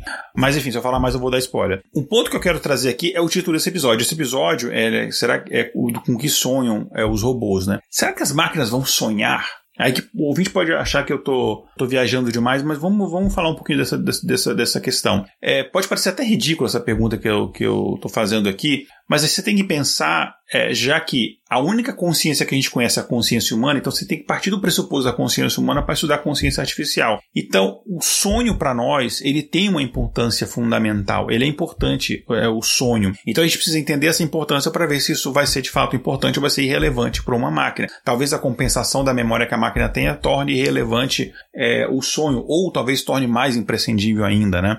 E eu vou pedir pro ouvinte agora, então, imaginar que, sei lá, você está numa praça, uma praça com gramado que acabaram de plantar esse gramado. E aí as pessoas, para chegar de um, sei lá, de um ponto A para um ponto B, o caminho mais lógico é passar no meio do gramado, como se fosse uma diagonal. E as pessoas vão passando por aí, e o que acontece é que depois de um tempo vai se formando um caminho naquela grama ali, aquela grama ficando mais baixa, um pouco mais esparsa, né, um pouco mais espalhada, vai nascendo menos grama, até que ele vira um, quase um caminho natural. As pessoas vão vendo aquele e vão achar que é, não, isso aqui é um caminho mesmo, quase que fica como se fosse um, um caminho oficial, né? No nosso cérebro acontece mais ou menos a mesma coisa. A gente tem uma parte no lobo frontal do cérebro que é responsável pelo julgamento de questão lógica, e inclusive essa parte ela é menos desenvolvida em crianças, por isso que a criança tem mais dificuldade até de, de fazer uma separação entre fantasia e realidade, e isso no nosso cérebro adulto ele é bastante desenvolvido. E aí a gente então tem normalmente um determinado caminho que a gente, nosso cérebro, né, nossas conexões, nossas sinapses, executam para a gente resolver determinados problemas. E esse caminho, às vezes, ele é um pouco limitante, porque às vezes a solução é, para um determinado problema é você encontrar coisas que você não pensou antes. Quando você dorme, você entra naquela fase de sono lá do R.E.M., né? não da banda, mas do, da, daquela parte do, do sonho, né? Daquele ciclo. Quando você entra nessa parte, que é a parte onde acontecem os sonhos, o que acontece é que essa parte do julgamento, de lógica, ele é parcialmente desligado. Por isso que no sonho é mais difícil você ter aquele sonho consciente e você saber que você está num sonho. Eu tenho muitos sonhos conscientes, mas alguns, é, algumas vezes eu não tenho sonho consciente. Então é difícil você imaginar. Então coisas absurdas que no mundo real você olharia e falaria, cara, isso não faz sentido. Lá no sonho não tem. Ah, não, imagina um elefante cor-de-rosa voando, tipo, normal, tipo, segunda-feira, porque essa parte da lógica está desligada. Daí o seu cérebro está meio que livre para explorar outros caminhos. Então, por isso que às vezes isso acontece muito comigo, acho que acontece com todo mundo. Você está com um problema que você não consegue resolver. Principalmente um problema assim mais é, técnico do trabalho, alguma coisa assim, ou um problema da escola, alguma coisa, você não consegue resolver. Aí você vai dormir, você sonha com a solução. Aí você vai no outro dia, você tenta aquilo dali e dá certo. Isso é porque o seu cérebro explorou outras possibilidades. Isso é um processo importante para o nosso aprendizado, e para o nosso desenvolvimento e para a nossa consciência. Inclusive no sono você testa possibilidades, você testa medos, você testa coisas que você testar no mundo real poderiam ser fatais. Então tem várias questões da importância do, do, dos sonhos que a gente tem que questionar se isso também não seria importante no caso de uma consciência artificial. Imagina que o sonho ele não existe ao acaso. Né? A gente tem uma incrível fábrica de aprimoramento que chama-se evolução. que não foi inventada pelo Darwin, ela existia antes, o Darwin, tipo assim, não tinha evolução, aí de repente o Darwin chegou, opa, agora a gente vai evoluir, os macacos, vamos lá, corre, aí não era assim que aconteceu. Então a gente tem essa incrível fábrica de aprimoramento, que a evolução ela vai num processo de tentativa e erro durante milhões de anos, vai vendo o que é mais vantajoso e vai criando seres mais adaptados para a realidade deles. E a evolução encontrou que o sonho é um caminho interessante para animais, principalmente a gente eu não tenho é, eu não tenho conhecimento de que é, não mamíferos sonhem, mas a gente já fez vários testes com, com fazendo escaneando o cérebro de diversas espécies de animais e vários animais como macacos, como cães, como golfinhos, eles sonham. Eles têm sonhos. Você consegue ver padrões é, de comportamento nas ondas cerebrais muito parecidos com o nosso quando a gente está sonhando, né? Então, você pode pensar assim: ah, mas claro, a inteligência artificial ela não vai sonhar, né? Porque elas não vão dormir. Mas talvez ela precise dar uma pequena reiniciada para não sobrecarregar, como a gente faz com o computador de vez em quando. E aí, nesse processo, ela passe por um rearranjo ali de alguns bits, e isso daí, ou, ou kill bits, né? Quantum bits, e isso seja alguma coisa parecida com o nosso sonho. Talvez ela tenha que atualizar um software, e aí elas sonhem, ou sonhem acordadas. É, a gente não sabe, é tudo umas teorias, então o pessoal tá achando que é louco. Eu tô vendo pessoas aqui com uma camisa de força entrando aqui no quadro. Calma, gente, não é bem isso. Mas são fatos que é importante a gente debater. Como é uma coisa muito no futuro, é muito futurista, esse papo ele beira a, a esquizofrenia. Esquizofrenia é a palavra errada. Ele beira a maluquice mesmo.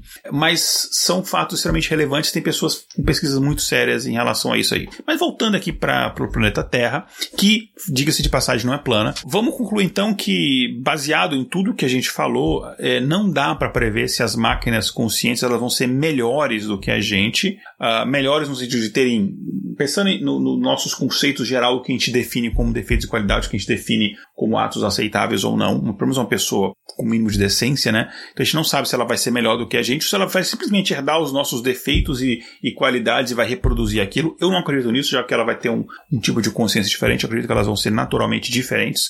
E Pode ser, inclusive, que esses nossos grandes dilemas e dramas do dia a dia sejam absolutamente insignificante para as máquinas, não faça até nem sentido. Seja uma coisa muito pequenininha, como se a gente estivesse discutindo, sei lá, o, a, a, filosofia das formigas, assim, não faria sentido, seria muito irrelevante. Ou pode ser que não, mas tudo isso, como eu falei, é só conjectura.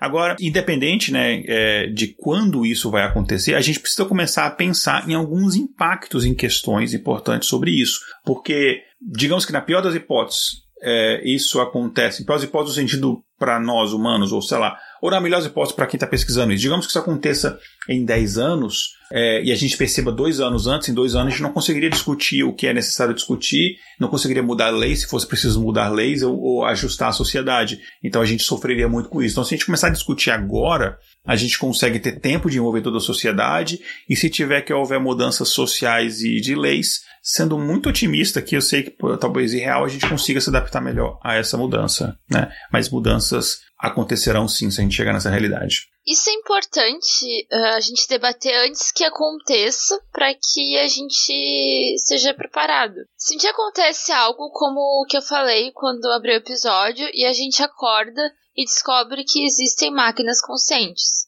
E aí o que, a gente faz? Elas terão direitos? Os direitos serão os mesmos que os nossos?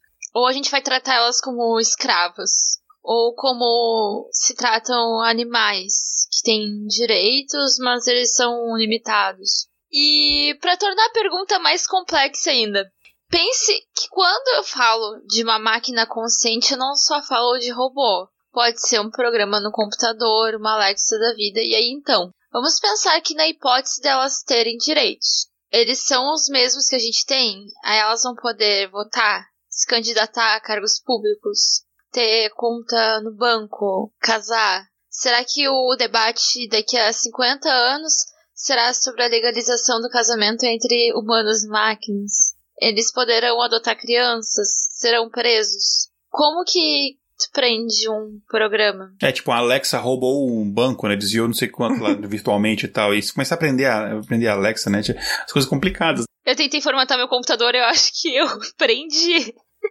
Eu prendi ele. Você reiniciou ele e voltou consciente. É, é verdade. Eu, eu abri alguma parte da, da consciência dele. Quanto mais direitos a gente dá a eles, vocês concordam que mais alguns de nós vão se sentir ameaçados, se hoje tem gente que se sente ameaçada por que mulheres, negros e LGBTs querem ter direitos iguais, imagina esse povo quando o debate inclui máquinas. Vai ter com certeza grupos que vão lutar contra isso. Existe um risco nisso tudo? Claro.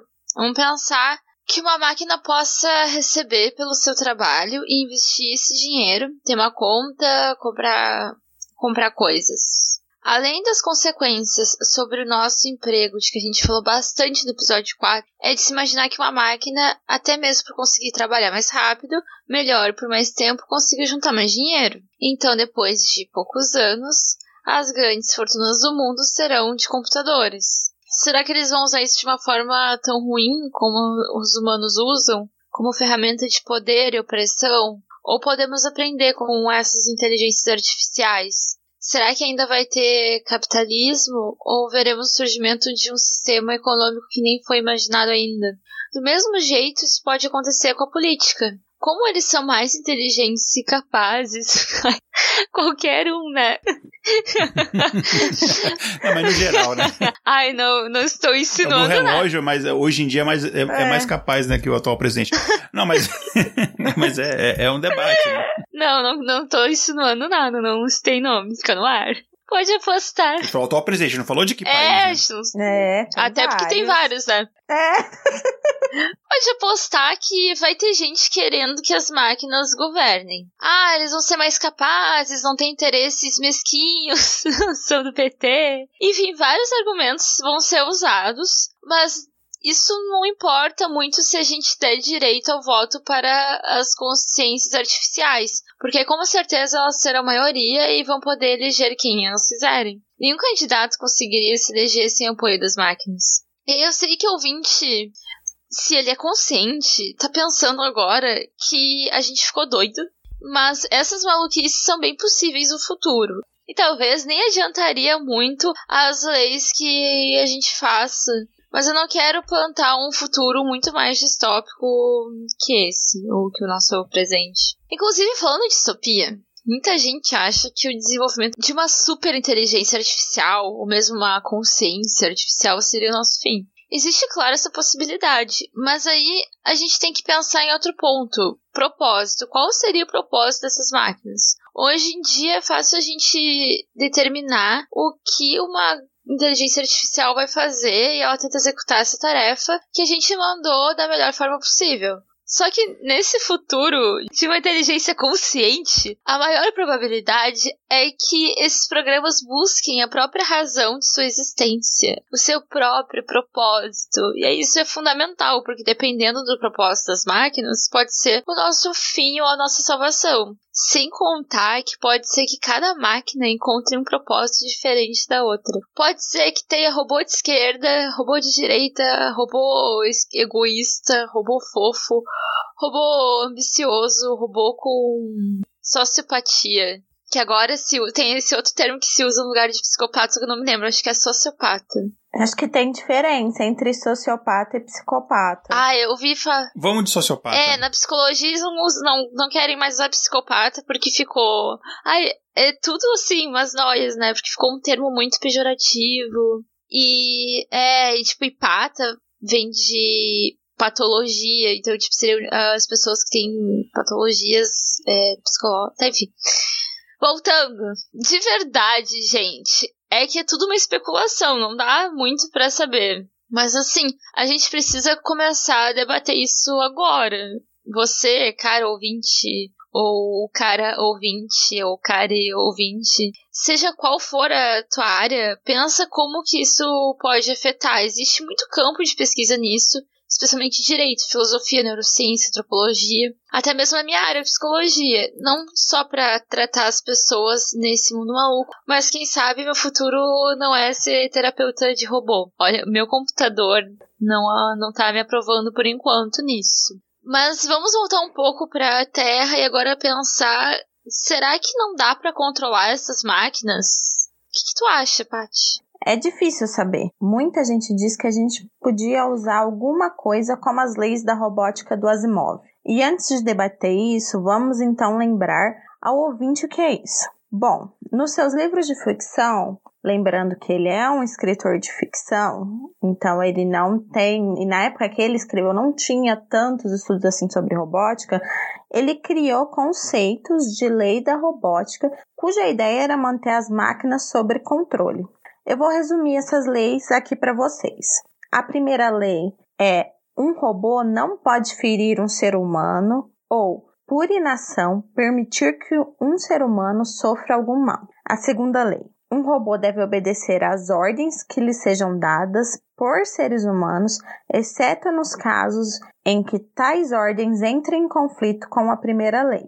E a terceira lei. Um robô deve proteger a sua própria existência desde que tal proteção não entre em conflito com a primeira e a segunda. Mais tarde, o Asimov acrescentou a Lei Zero, acima de todas as outras. Um robô não pode causar mal à humanidade ou, por omissão, permitir que a humanidade sofra mal algum. Só fazendo, já que a gente começou a falar do Asimov, eu não lembro em qual episódio que eu indiquei, acho que foi bem no início, é, eu indiquei o Robôs da Alvorada, algumas edições é os Robôs, os Robôs do Amanhecer, que tem dois robôs que eles têm consciência. E aí é muito interessante que um deles é um detetive que vai ajudar um detetive humano a desvendar um crime. Então fica aí de novo uma reindicação, já que a gente já está falando direto desse assunto. Voltando. As leis parecem o bastante, mas tem aqui dois pontos. Primeiro, elas são muito simplistas e a gente tem casos de dilemas morais hoje em dia que não podem ser resolvidos com essas leis. Por exemplo, o famoso dilema envolvendo carros autônomos. Digamos que um carro autônomo vê diante de suas opções. Ou ele se choca contra um muro e mata os passageiros do carro, incluindo aí o nome dele, ou ele desvia, mas acerta várias pessoas numa calçada, salvando quem está no carro e, portanto, quem pagou por ele, mas matando bem mais pessoas. E aí, como resolver isso com essas leis? Segundo, que mesmo que a gente chegue a um conjunto de leis perfeitas, a máquina superinteligente pode muito bem se reprogramar ou ignorar essas leis. Uma remota possibilidade é a gente fazer algo que, se a máquina se rebelar, as próprias equações que governam entram em colapso, gera, sei lá, uma divisão por zero ou algo que faça parar ou elas explodam. Acho a solução explosão muito legal. Mesmo assim, se elas forem milhares de vezes mais inteligentes que nós, elas vão achar uma maneira fácil de contornar isso. Mas e aí? O quanto disso é viagem nossa e o quanto é real? Pois é, como a gente falou aqui, né, Paty, Nicole e caros ouvintes e ouvintas, é difícil a gente saber, né, porque esse é um campo que a gente ainda está engatinhando bastante, apesar de a gente estar passando aí já por alguns progressos. É, e tem, claro, muita pesquisa promissora acontecendo. Uma coisa que eu sempre falo quando as raras vezes que eu sou convidado para gravar podcast falando sobre inteligência artificial e falando, olha, não acha que isso é um campo de estudo só para cientistas de dados, engenheiros, matemáticos. A galera de humanas a gente precisa muito que eles se interessem e tem muita gente se interessando para isso, estudem, porque a gente falou que, apesar de a gente falar por exemplo, da teoria da informação integrada, de FI, etc. Mas essa, esse campo é um campo que envolve muitas questões das ciências humanas, das, das humanidades, a né? questão de, de ética, muita questão de filosofia, de direito, etc. Então, essas pessoas precisam entrar neste campo também, não ah, necessariamente para ajudar a desenvolver a inteligência artificial, a consciência artificial, mas para a gente debater as consequências, os impactos e como lidar com esse tipo de coisa, né?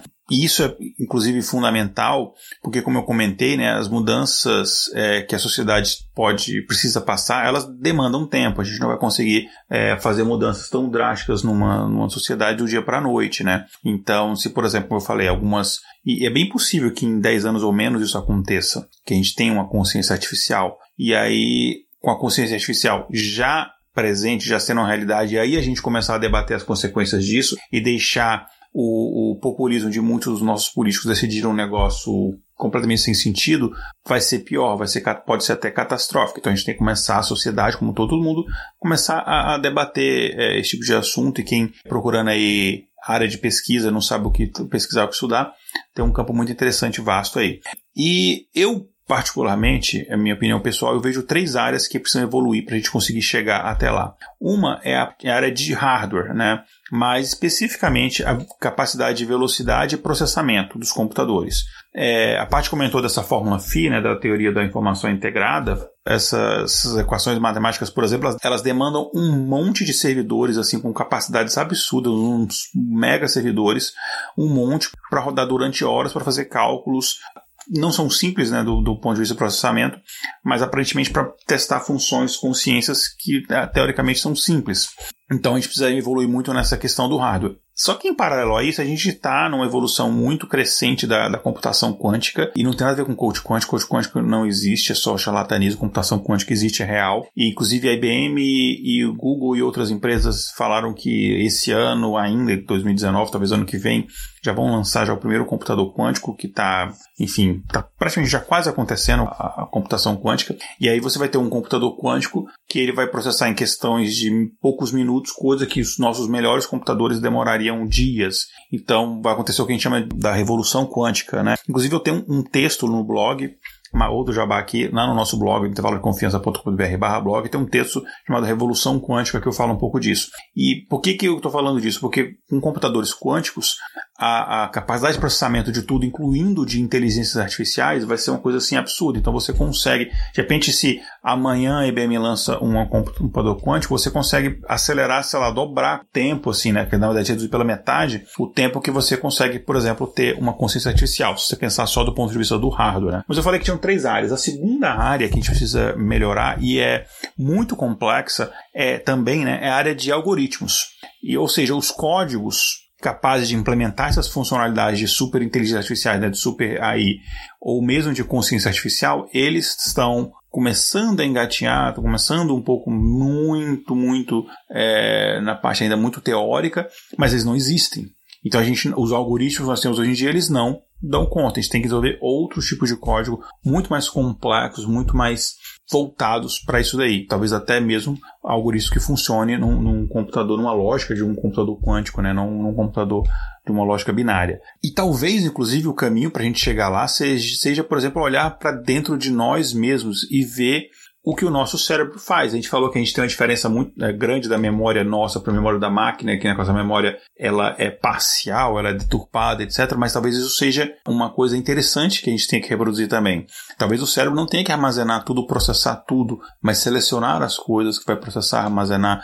Depende se uma, um fato ele é relembrado várias vezes pela máquina, esse fato também tem que ser é, é, alterado talvez até a gente tem algoritmos, a gente chama de algoritmos genéticos, inclusive acho que dá até um episódio interessante no futuro falar disso, é, ou algoritmos evolucionais, enfim, talvez usar alguma coisa assim para você poder fazer esse tipo de coisa e reproduzir isso que é a evolução do texto durante milhares de anos, não sei, só algumas hipóteses, né? E daí, inclusive, tem biólogos ou, é, que, que se interessam por essa área e estão começando a trabalhar com isso também. E a terceira área, finalmente, é que é tão talvez eu acho até talvez mais complexa que a outras, é entender de fato e completamente mesmo como é que funciona a nossa consciência e a consciência de outros animais. Porque a gente precisa de fato dominar isso se a gente quiser chegar a fabricar isso artificialmente. Pensando que a gente está fazendo isso de uma forma, uh, eu não quero usar a palavra consciente, mas a gente está fazendo isso de uma forma controlada, não que ela vai surgir espontaneamente sem o nosso controle. Mas pensando que a gente vai de fato controlar os passos para construir essa consciência artificial, a gente tem que entender o que é de fato uma consciência. E essas três coisas elas têm que caminhar juntas. A evolução no hardware ela tem que não adianta nada se não vier, junto com a evolução do algoritmo e nada disso adianta nada se a gente não entender como é que funciona uma consciência. Então você precisa as três coisas caminharem juntos. Bom, o episódio já está muito longo, a gente sabe disso. O episódio nosso mais longo até hoje. A gente podia ficar falando disso aqui durante, sério, muito tempo. A Patrícia falou que ela e o digníssimo rei dos coelhos, o Rafael, ficaram falando horas só sobre o primeiro, a primeira parte, né, que a gente estava falando da questão de ética em como tratar de registros, imagina sobre todas essas coisas. Então a gente podia ficar lá sobre muito, muito tempo falar sobre isso daí, né, é, e algumas coisas que a gente não falou, mas eu queria só citar que a gente não falou por uma questão de tempo, a gente não falou, por exemplo, da questão de subconsciente, artificial. É, a gente não falou, por exemplo, do impacto da consciência artificial em outras áreas da ciência, por exemplo, na física. Problemas hoje que os físicos se debruçam durante anos, por exemplo, uma, uma lei que unifique a gravitação universal é, e a relatividade com a quântica, imagina um computador que é extremamente mais inteligente, pode ser que resolva isso em, em, em, questão de dias, meses, anos, talvez. Na medicina, várias doenças que a gente hoje tem como incuráveis, talvez um, um médico que seja uma consciência artificial consiga facilmente testar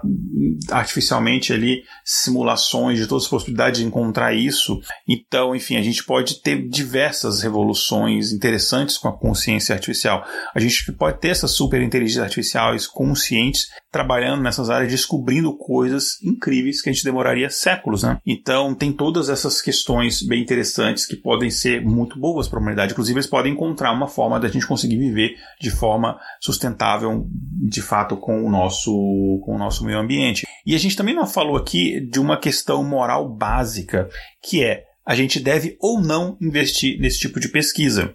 E sobre esse ponto aqui, eu peço para o ouvinte para acompanhar o nosso site, que eu vou postar nos dias é, logo após a publicação desse episódio, um texto que eu já estou trabalhando nele sobre essa questão da moralidade do desenvolvimento da consciência artificial, da superinteligência artificial. Então vai ter um textinho lá que seria um complemento, mas isso não impede que a gente faça um episódio específico disso no futuro, né? E enfim, tem muita coisa que a gente não falou aqui, e enfim, mas a gente vai falar de tudo isso em episódios futuros, em textos, etc. E antes de devolver a palavra que eu sequestrei da Nicole, eu quero também convidar o ouvinte a entrar no site e comentar o que ele achou aqui. A gente deixou deixou um monte de perguntas e questões em aberto, várias, várias provocações. A gente quer saber o que, que o ouvinte acha, então comenta lá, é, convide outras pessoas é, a ouvir o episódio também, comentar, dar opinião, junto seus amigos. É um, cara, um, um papo bacana para rende uma noite inteira de, de, de, de, de pizza e, e cerveja, é, ou se você não bebe, enfim, Coca-Cola, e Coca-Cola paga o nosso jabá. Enfim, será que a gente poderia considerar uma máquina consciente uma pessoa como a gente? É um outro ponto. Será que essas máquinas sentiram a necessidade de se expressar artisticamente? A máquina tinha, teria necessidade de desenvolver a arte? Será que ela desenvolveria uma nova forma de arte? Será que elas escreveriam poesia? Será que elas fariam música? Será que elas teriam alguma religião? Religião? Ou será que a gente veria essas máquinas como divindades e a gente desenvolveria uma religião em cima dessas máquinas? Será que elas mudariam o nosso pensamento em relação à filosofia, à religião e a outras áreas? Ou será que todas essas questões seriam para elas completamente irrelevantes? A gente seria simplesmente formigas para elas? Enfim, não sei. Pensem aí, entrem em contato com a gente e vamos continuar a conversa. Então, gente, como o Igor disse, como o nosso episódio ficou enorme, Agora seria o momento do nosso quadro do desvio padrão, que é o quadro onde a gente uh, dá um prêmio a cada episódio a algum dado que foi divulgado ou interpretado de uma forma errada, distorcido, ou onde a parte científica foi ignorada e isso gera um exagero do que está sendo mostrado, ou mesmo mostra algo que é completamente mentiroso. Então, nesse episódio, como já tá longo, a gente decidiu não fazer o desvio padrão para tentar não fazer igual o MDM que faz episódios de 9 horas. Ou xadrez verbal. E detalhe, eu escuto todos, inclusive, o episódio de 9 horas do MDM eu falei, ah, isso eu não vou ouvir. Aí no final eu vi, eu escutei. Mas a próxima quinzena a gente volta pra programação normal. Antes de ir para o próximo quadro, não esqueça de que você também pode enviar uma sugestão para o quadro Desvio Padrão através das nossas redes sociais ou do e-mail contato. E se a sua sugestão for escolhida, nós teremos seu nome. Nós estamos bem carentes hoje, toda hora pedindo ajuda dos ouvintes, é, comentários. Eu acho melhor vocês começarem a interagir com a gente mais um pouco, porque a gente já tá controlando as, as máquinas aqui. Olha, já fiz um, computador de Chernobyl e vai atrás de vocês. Para quem não sabe, no caso todo mundo, eu tentei formatar sozinha meu computador essa semana e deu uma merda desgraçada. Então chegamos ao final do episódio. Antes de encerrar, nós entramos agora no espaço amostral, onde cada um de nós indica uma coisa legal que seja vendo, lendo, jogando, ouvindo. Então vamos começar pela Patrícia. O que, que tu indica para os nossos ouvintes? Então, hoje, como Igor, eu irei roubar e farei duas indicações. Se ainda tiver, quando lançar esse episódio, passando no cinema da sociedade, vá assistir Bacurau. É um filme muito bom e um filme surpreendente. Recomendo muito E eu tô morrendo de inveja porque não tá passando aqui nenhum cinema em Boston. Nossa, é muito bom. É muito bom. Você vai. Eu, pelo menos, eu não tinha nem assistido o trailer. A gente foi. Você vai sendo levado por uma por um lado do filme e tem uma reviravolta. Eu achei maravilhoso, uma ótima produção nacional. E para quem gosta. E dá para fazer muitas discussões, né, a partir disso, inclusive como dá pra, pra pensar numa analogia também, o que a gente tá pensando na, nesse episódio, né? Enfim, desculpa, mas é que eu não me seguro. Eu preciso conversar sobre o Bacurau. Ai, eu gravei o É Pau e Pedra sobre o Bacurau e foi muito Ai, bom. mentira! Ninguém me convidou. Nem tinha assistido ainda. É, a gente pôs, foi no domingo que a gente gravou. Só tinha eu de mulher. Acho errado. Ah, é, foi domingo que eu assisti. Faltou você aí. E pra quem gosta de terror, é, tem uma série nova do Netflix que chama Marianne.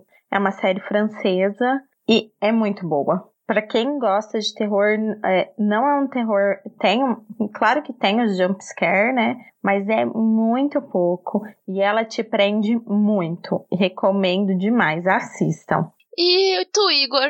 Eu já adotei a é, tradição de indicar duas coisas, mas eu vou indicar.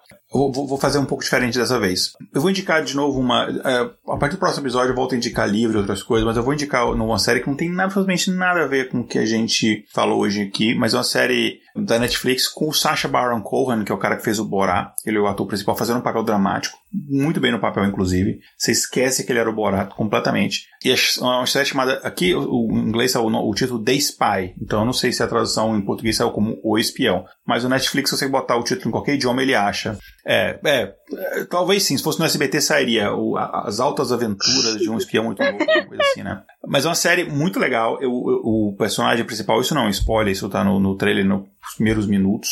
Do, do- do primeiro episódio. Ah, o personagem do principal, do, do Sacha Baron Cohen, ele é um, um cara que ele é um espião do Mossad, né, que é o serviço secreto de Israel. E ele basicamente tem que viver como um agente infiltrado e se infiltrar nos altos escalões do poder da Síria, num momento ali que está falando da época da Guerra dos Seis Dias, enfim, num momento de maiores tensões ali, estou falando no caso dos anos 60, né, maiores tensões entre Israel e, e a Síria. E, enfim, isso, e, é baseado, e é, é baseado numa história real. Esse, esse cara espião realmente é, existiu, os fatos. Claro, tem detalhes da vida privada que a gente não sabe se são reais, mas os fatos da vida dele como espião ali e tal é, são aconteceram mesmo. Então é interessante por isso. E a segunda coisa que eu vou indicar é o seguinte: é uma coisa que eu fazia bastante, muito, muito, muito, ali nos anos 90, na minha fase de pós-adolescência, jovem adulto, é, e depois eu fiquei muito tempo sem fazer, e voltei a fazer recentemente, me ajudou bastante, inclusive questão de ansiedade, de etc., que é meditação.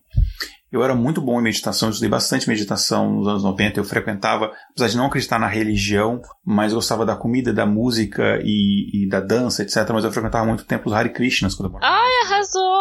É, Tem curiosidade. 90, 90 e pouco. É, eu também tinha, eu queria muito aprender a tocar cítara, né? E eu enfim, tentei, mas é um instrumento absurdo. Tentei. Aprendi, aprendi uma outra coisa em sânscrito que não lembro mais nada e tal, mas eu ia todo domingo. Tinha uma banda, a gente eh, tinha um ensaio da banda, e terminava o ensaio, a gente ia no, no nesse templo em Brasília, lá Hare Krishna e tal, e aí a, dali eu comecei a fazer outros grupos e participei disso, daí tipo diferente de meditação e tal. Enfim, voltei a meditar recentemente, não, tipo de meditação não transcendental que eu fazia na época, aquela meditação de, que a gente chama de meditação de concentração, né? Você pega um mantra ou, ou você se concentra na respiração e tal. Fazendo outro tipo de meditação agora, que é uma meditação mais de relaxamento, que você não tenta controlar o pensamento, você tenta deixar o pensamento fluir e só tomar conhecimento dele, conhecimento do seu corpo, da sua relação do corpo com e tal, enfim, não tem nada de místico religioso, os ouvintes que me conhecem sabem que eu nem acredito nada, eu sou ateu, não tem nada disso, mas é uma coisa muito interessante para você, é, e eu começo, tô começando o meu dia assim, e ajuda bastante a você seguir o seu dia bem, então meditem, ainda mais nesta época, é, nesse mundo que a gente vive, a gente precisa, por favor, as pessoas que têm algum pouco de sanidade precisam manter essa sanidade, é, porque senão vai tudo pro buraco. É, eu acho incrível que mesmo ah, os ouvintes que vão pensar assim, ah, mas eu já tentei e não consegui.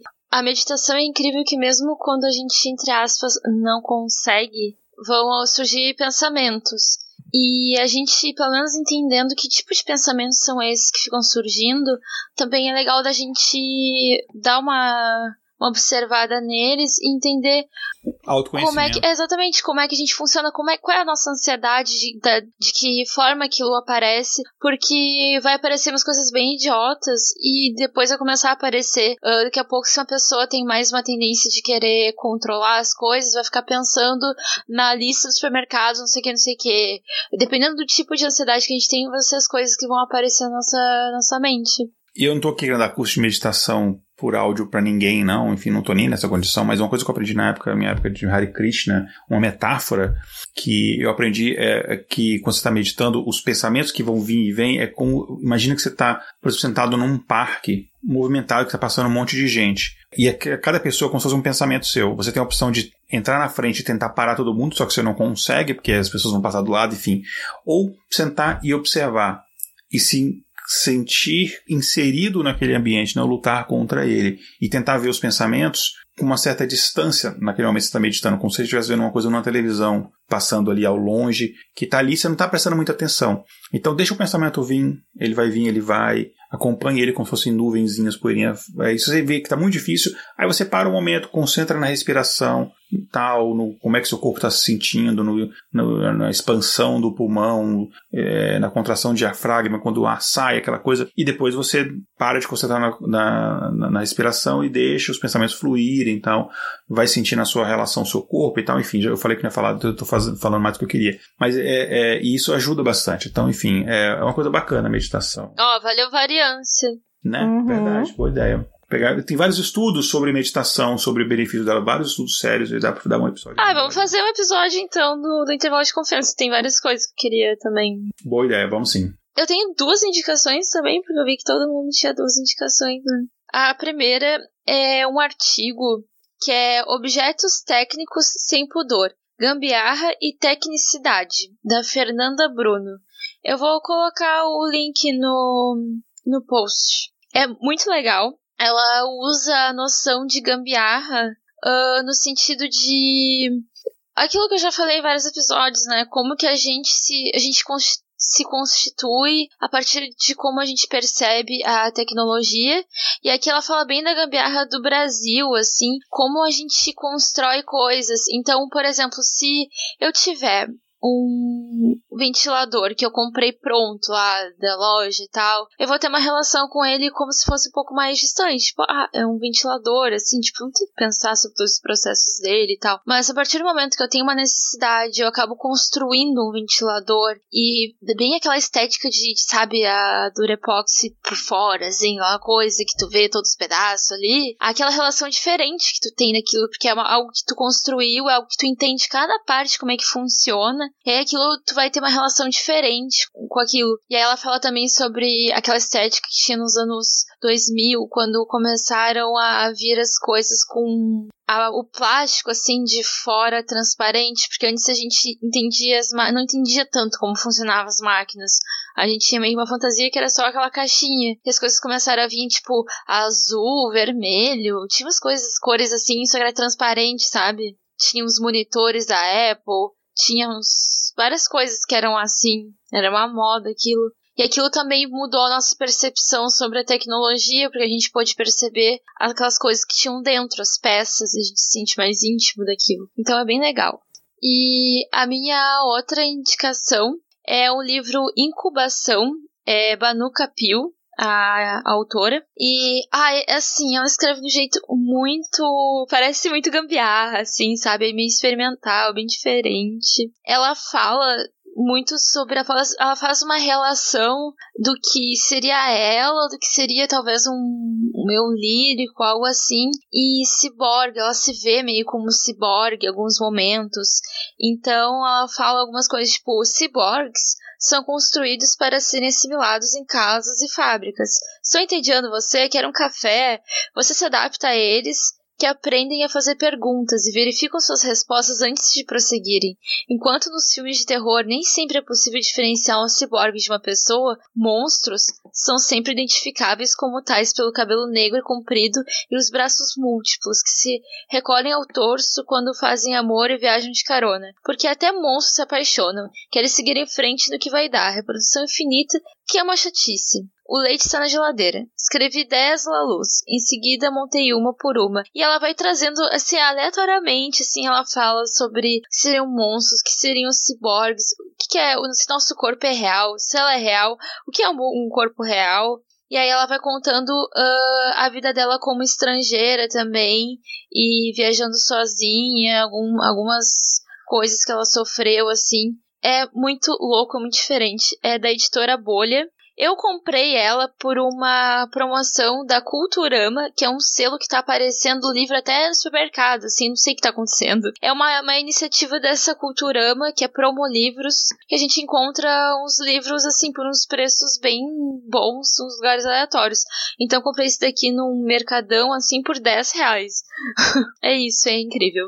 Uh, então, a gente chega no fim do episódio, essa quinzena. Obrigada pela audiência. E não esqueçam de ajudar a nos divulgar para todo mundo que conhece, mande comentários, críticas, sugestões. Vocês podem me encontrar no Twitter, Necoli, N-E-K-O-L-L-I.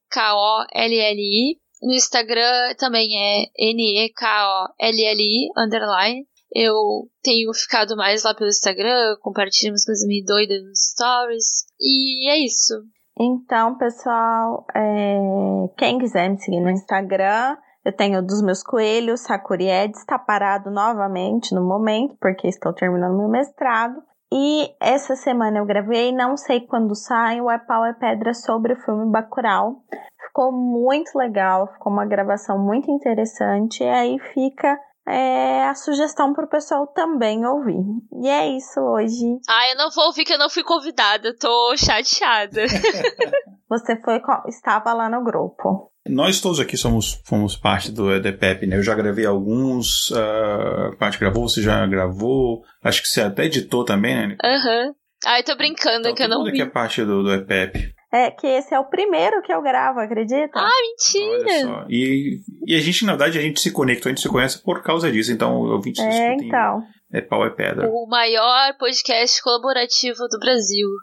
Isso. Inclusive, cara, o nosso o Márcio, nosso editor, também é do, do, do EPEP, do Pau é Pedra. É, enfim, foi mal, eu sempre interrompo, eu sou muito mal educado. É, mamãe não me deu educação, né? Como diziam antigamente. É, e papai foi ausente. Bom, uh... momento terapia, né?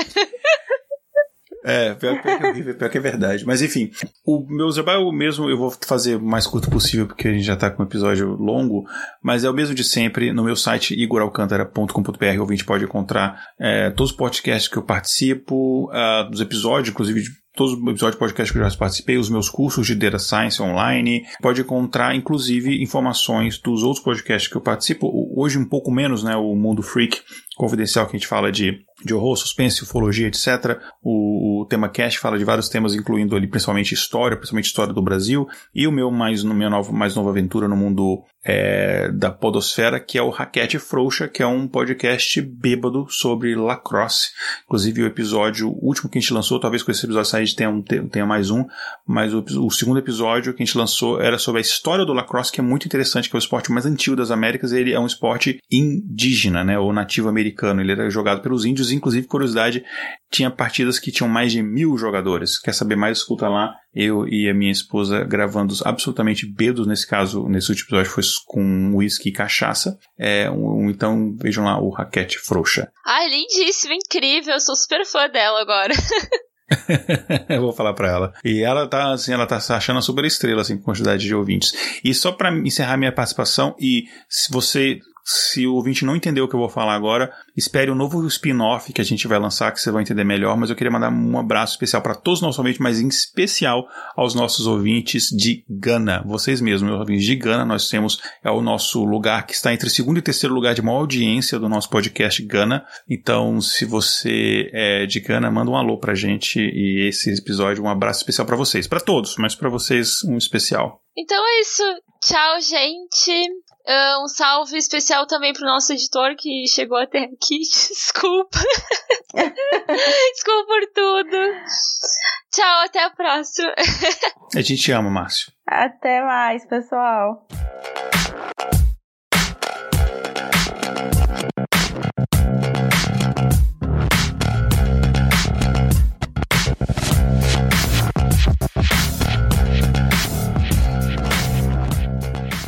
Pauta escrita por Igor Alcântara. Edição Márcio Moraes. Vitrine de Diego Madeira. Redes sociais Késia Nogueira, Mariana Sá e Igor Alcântara.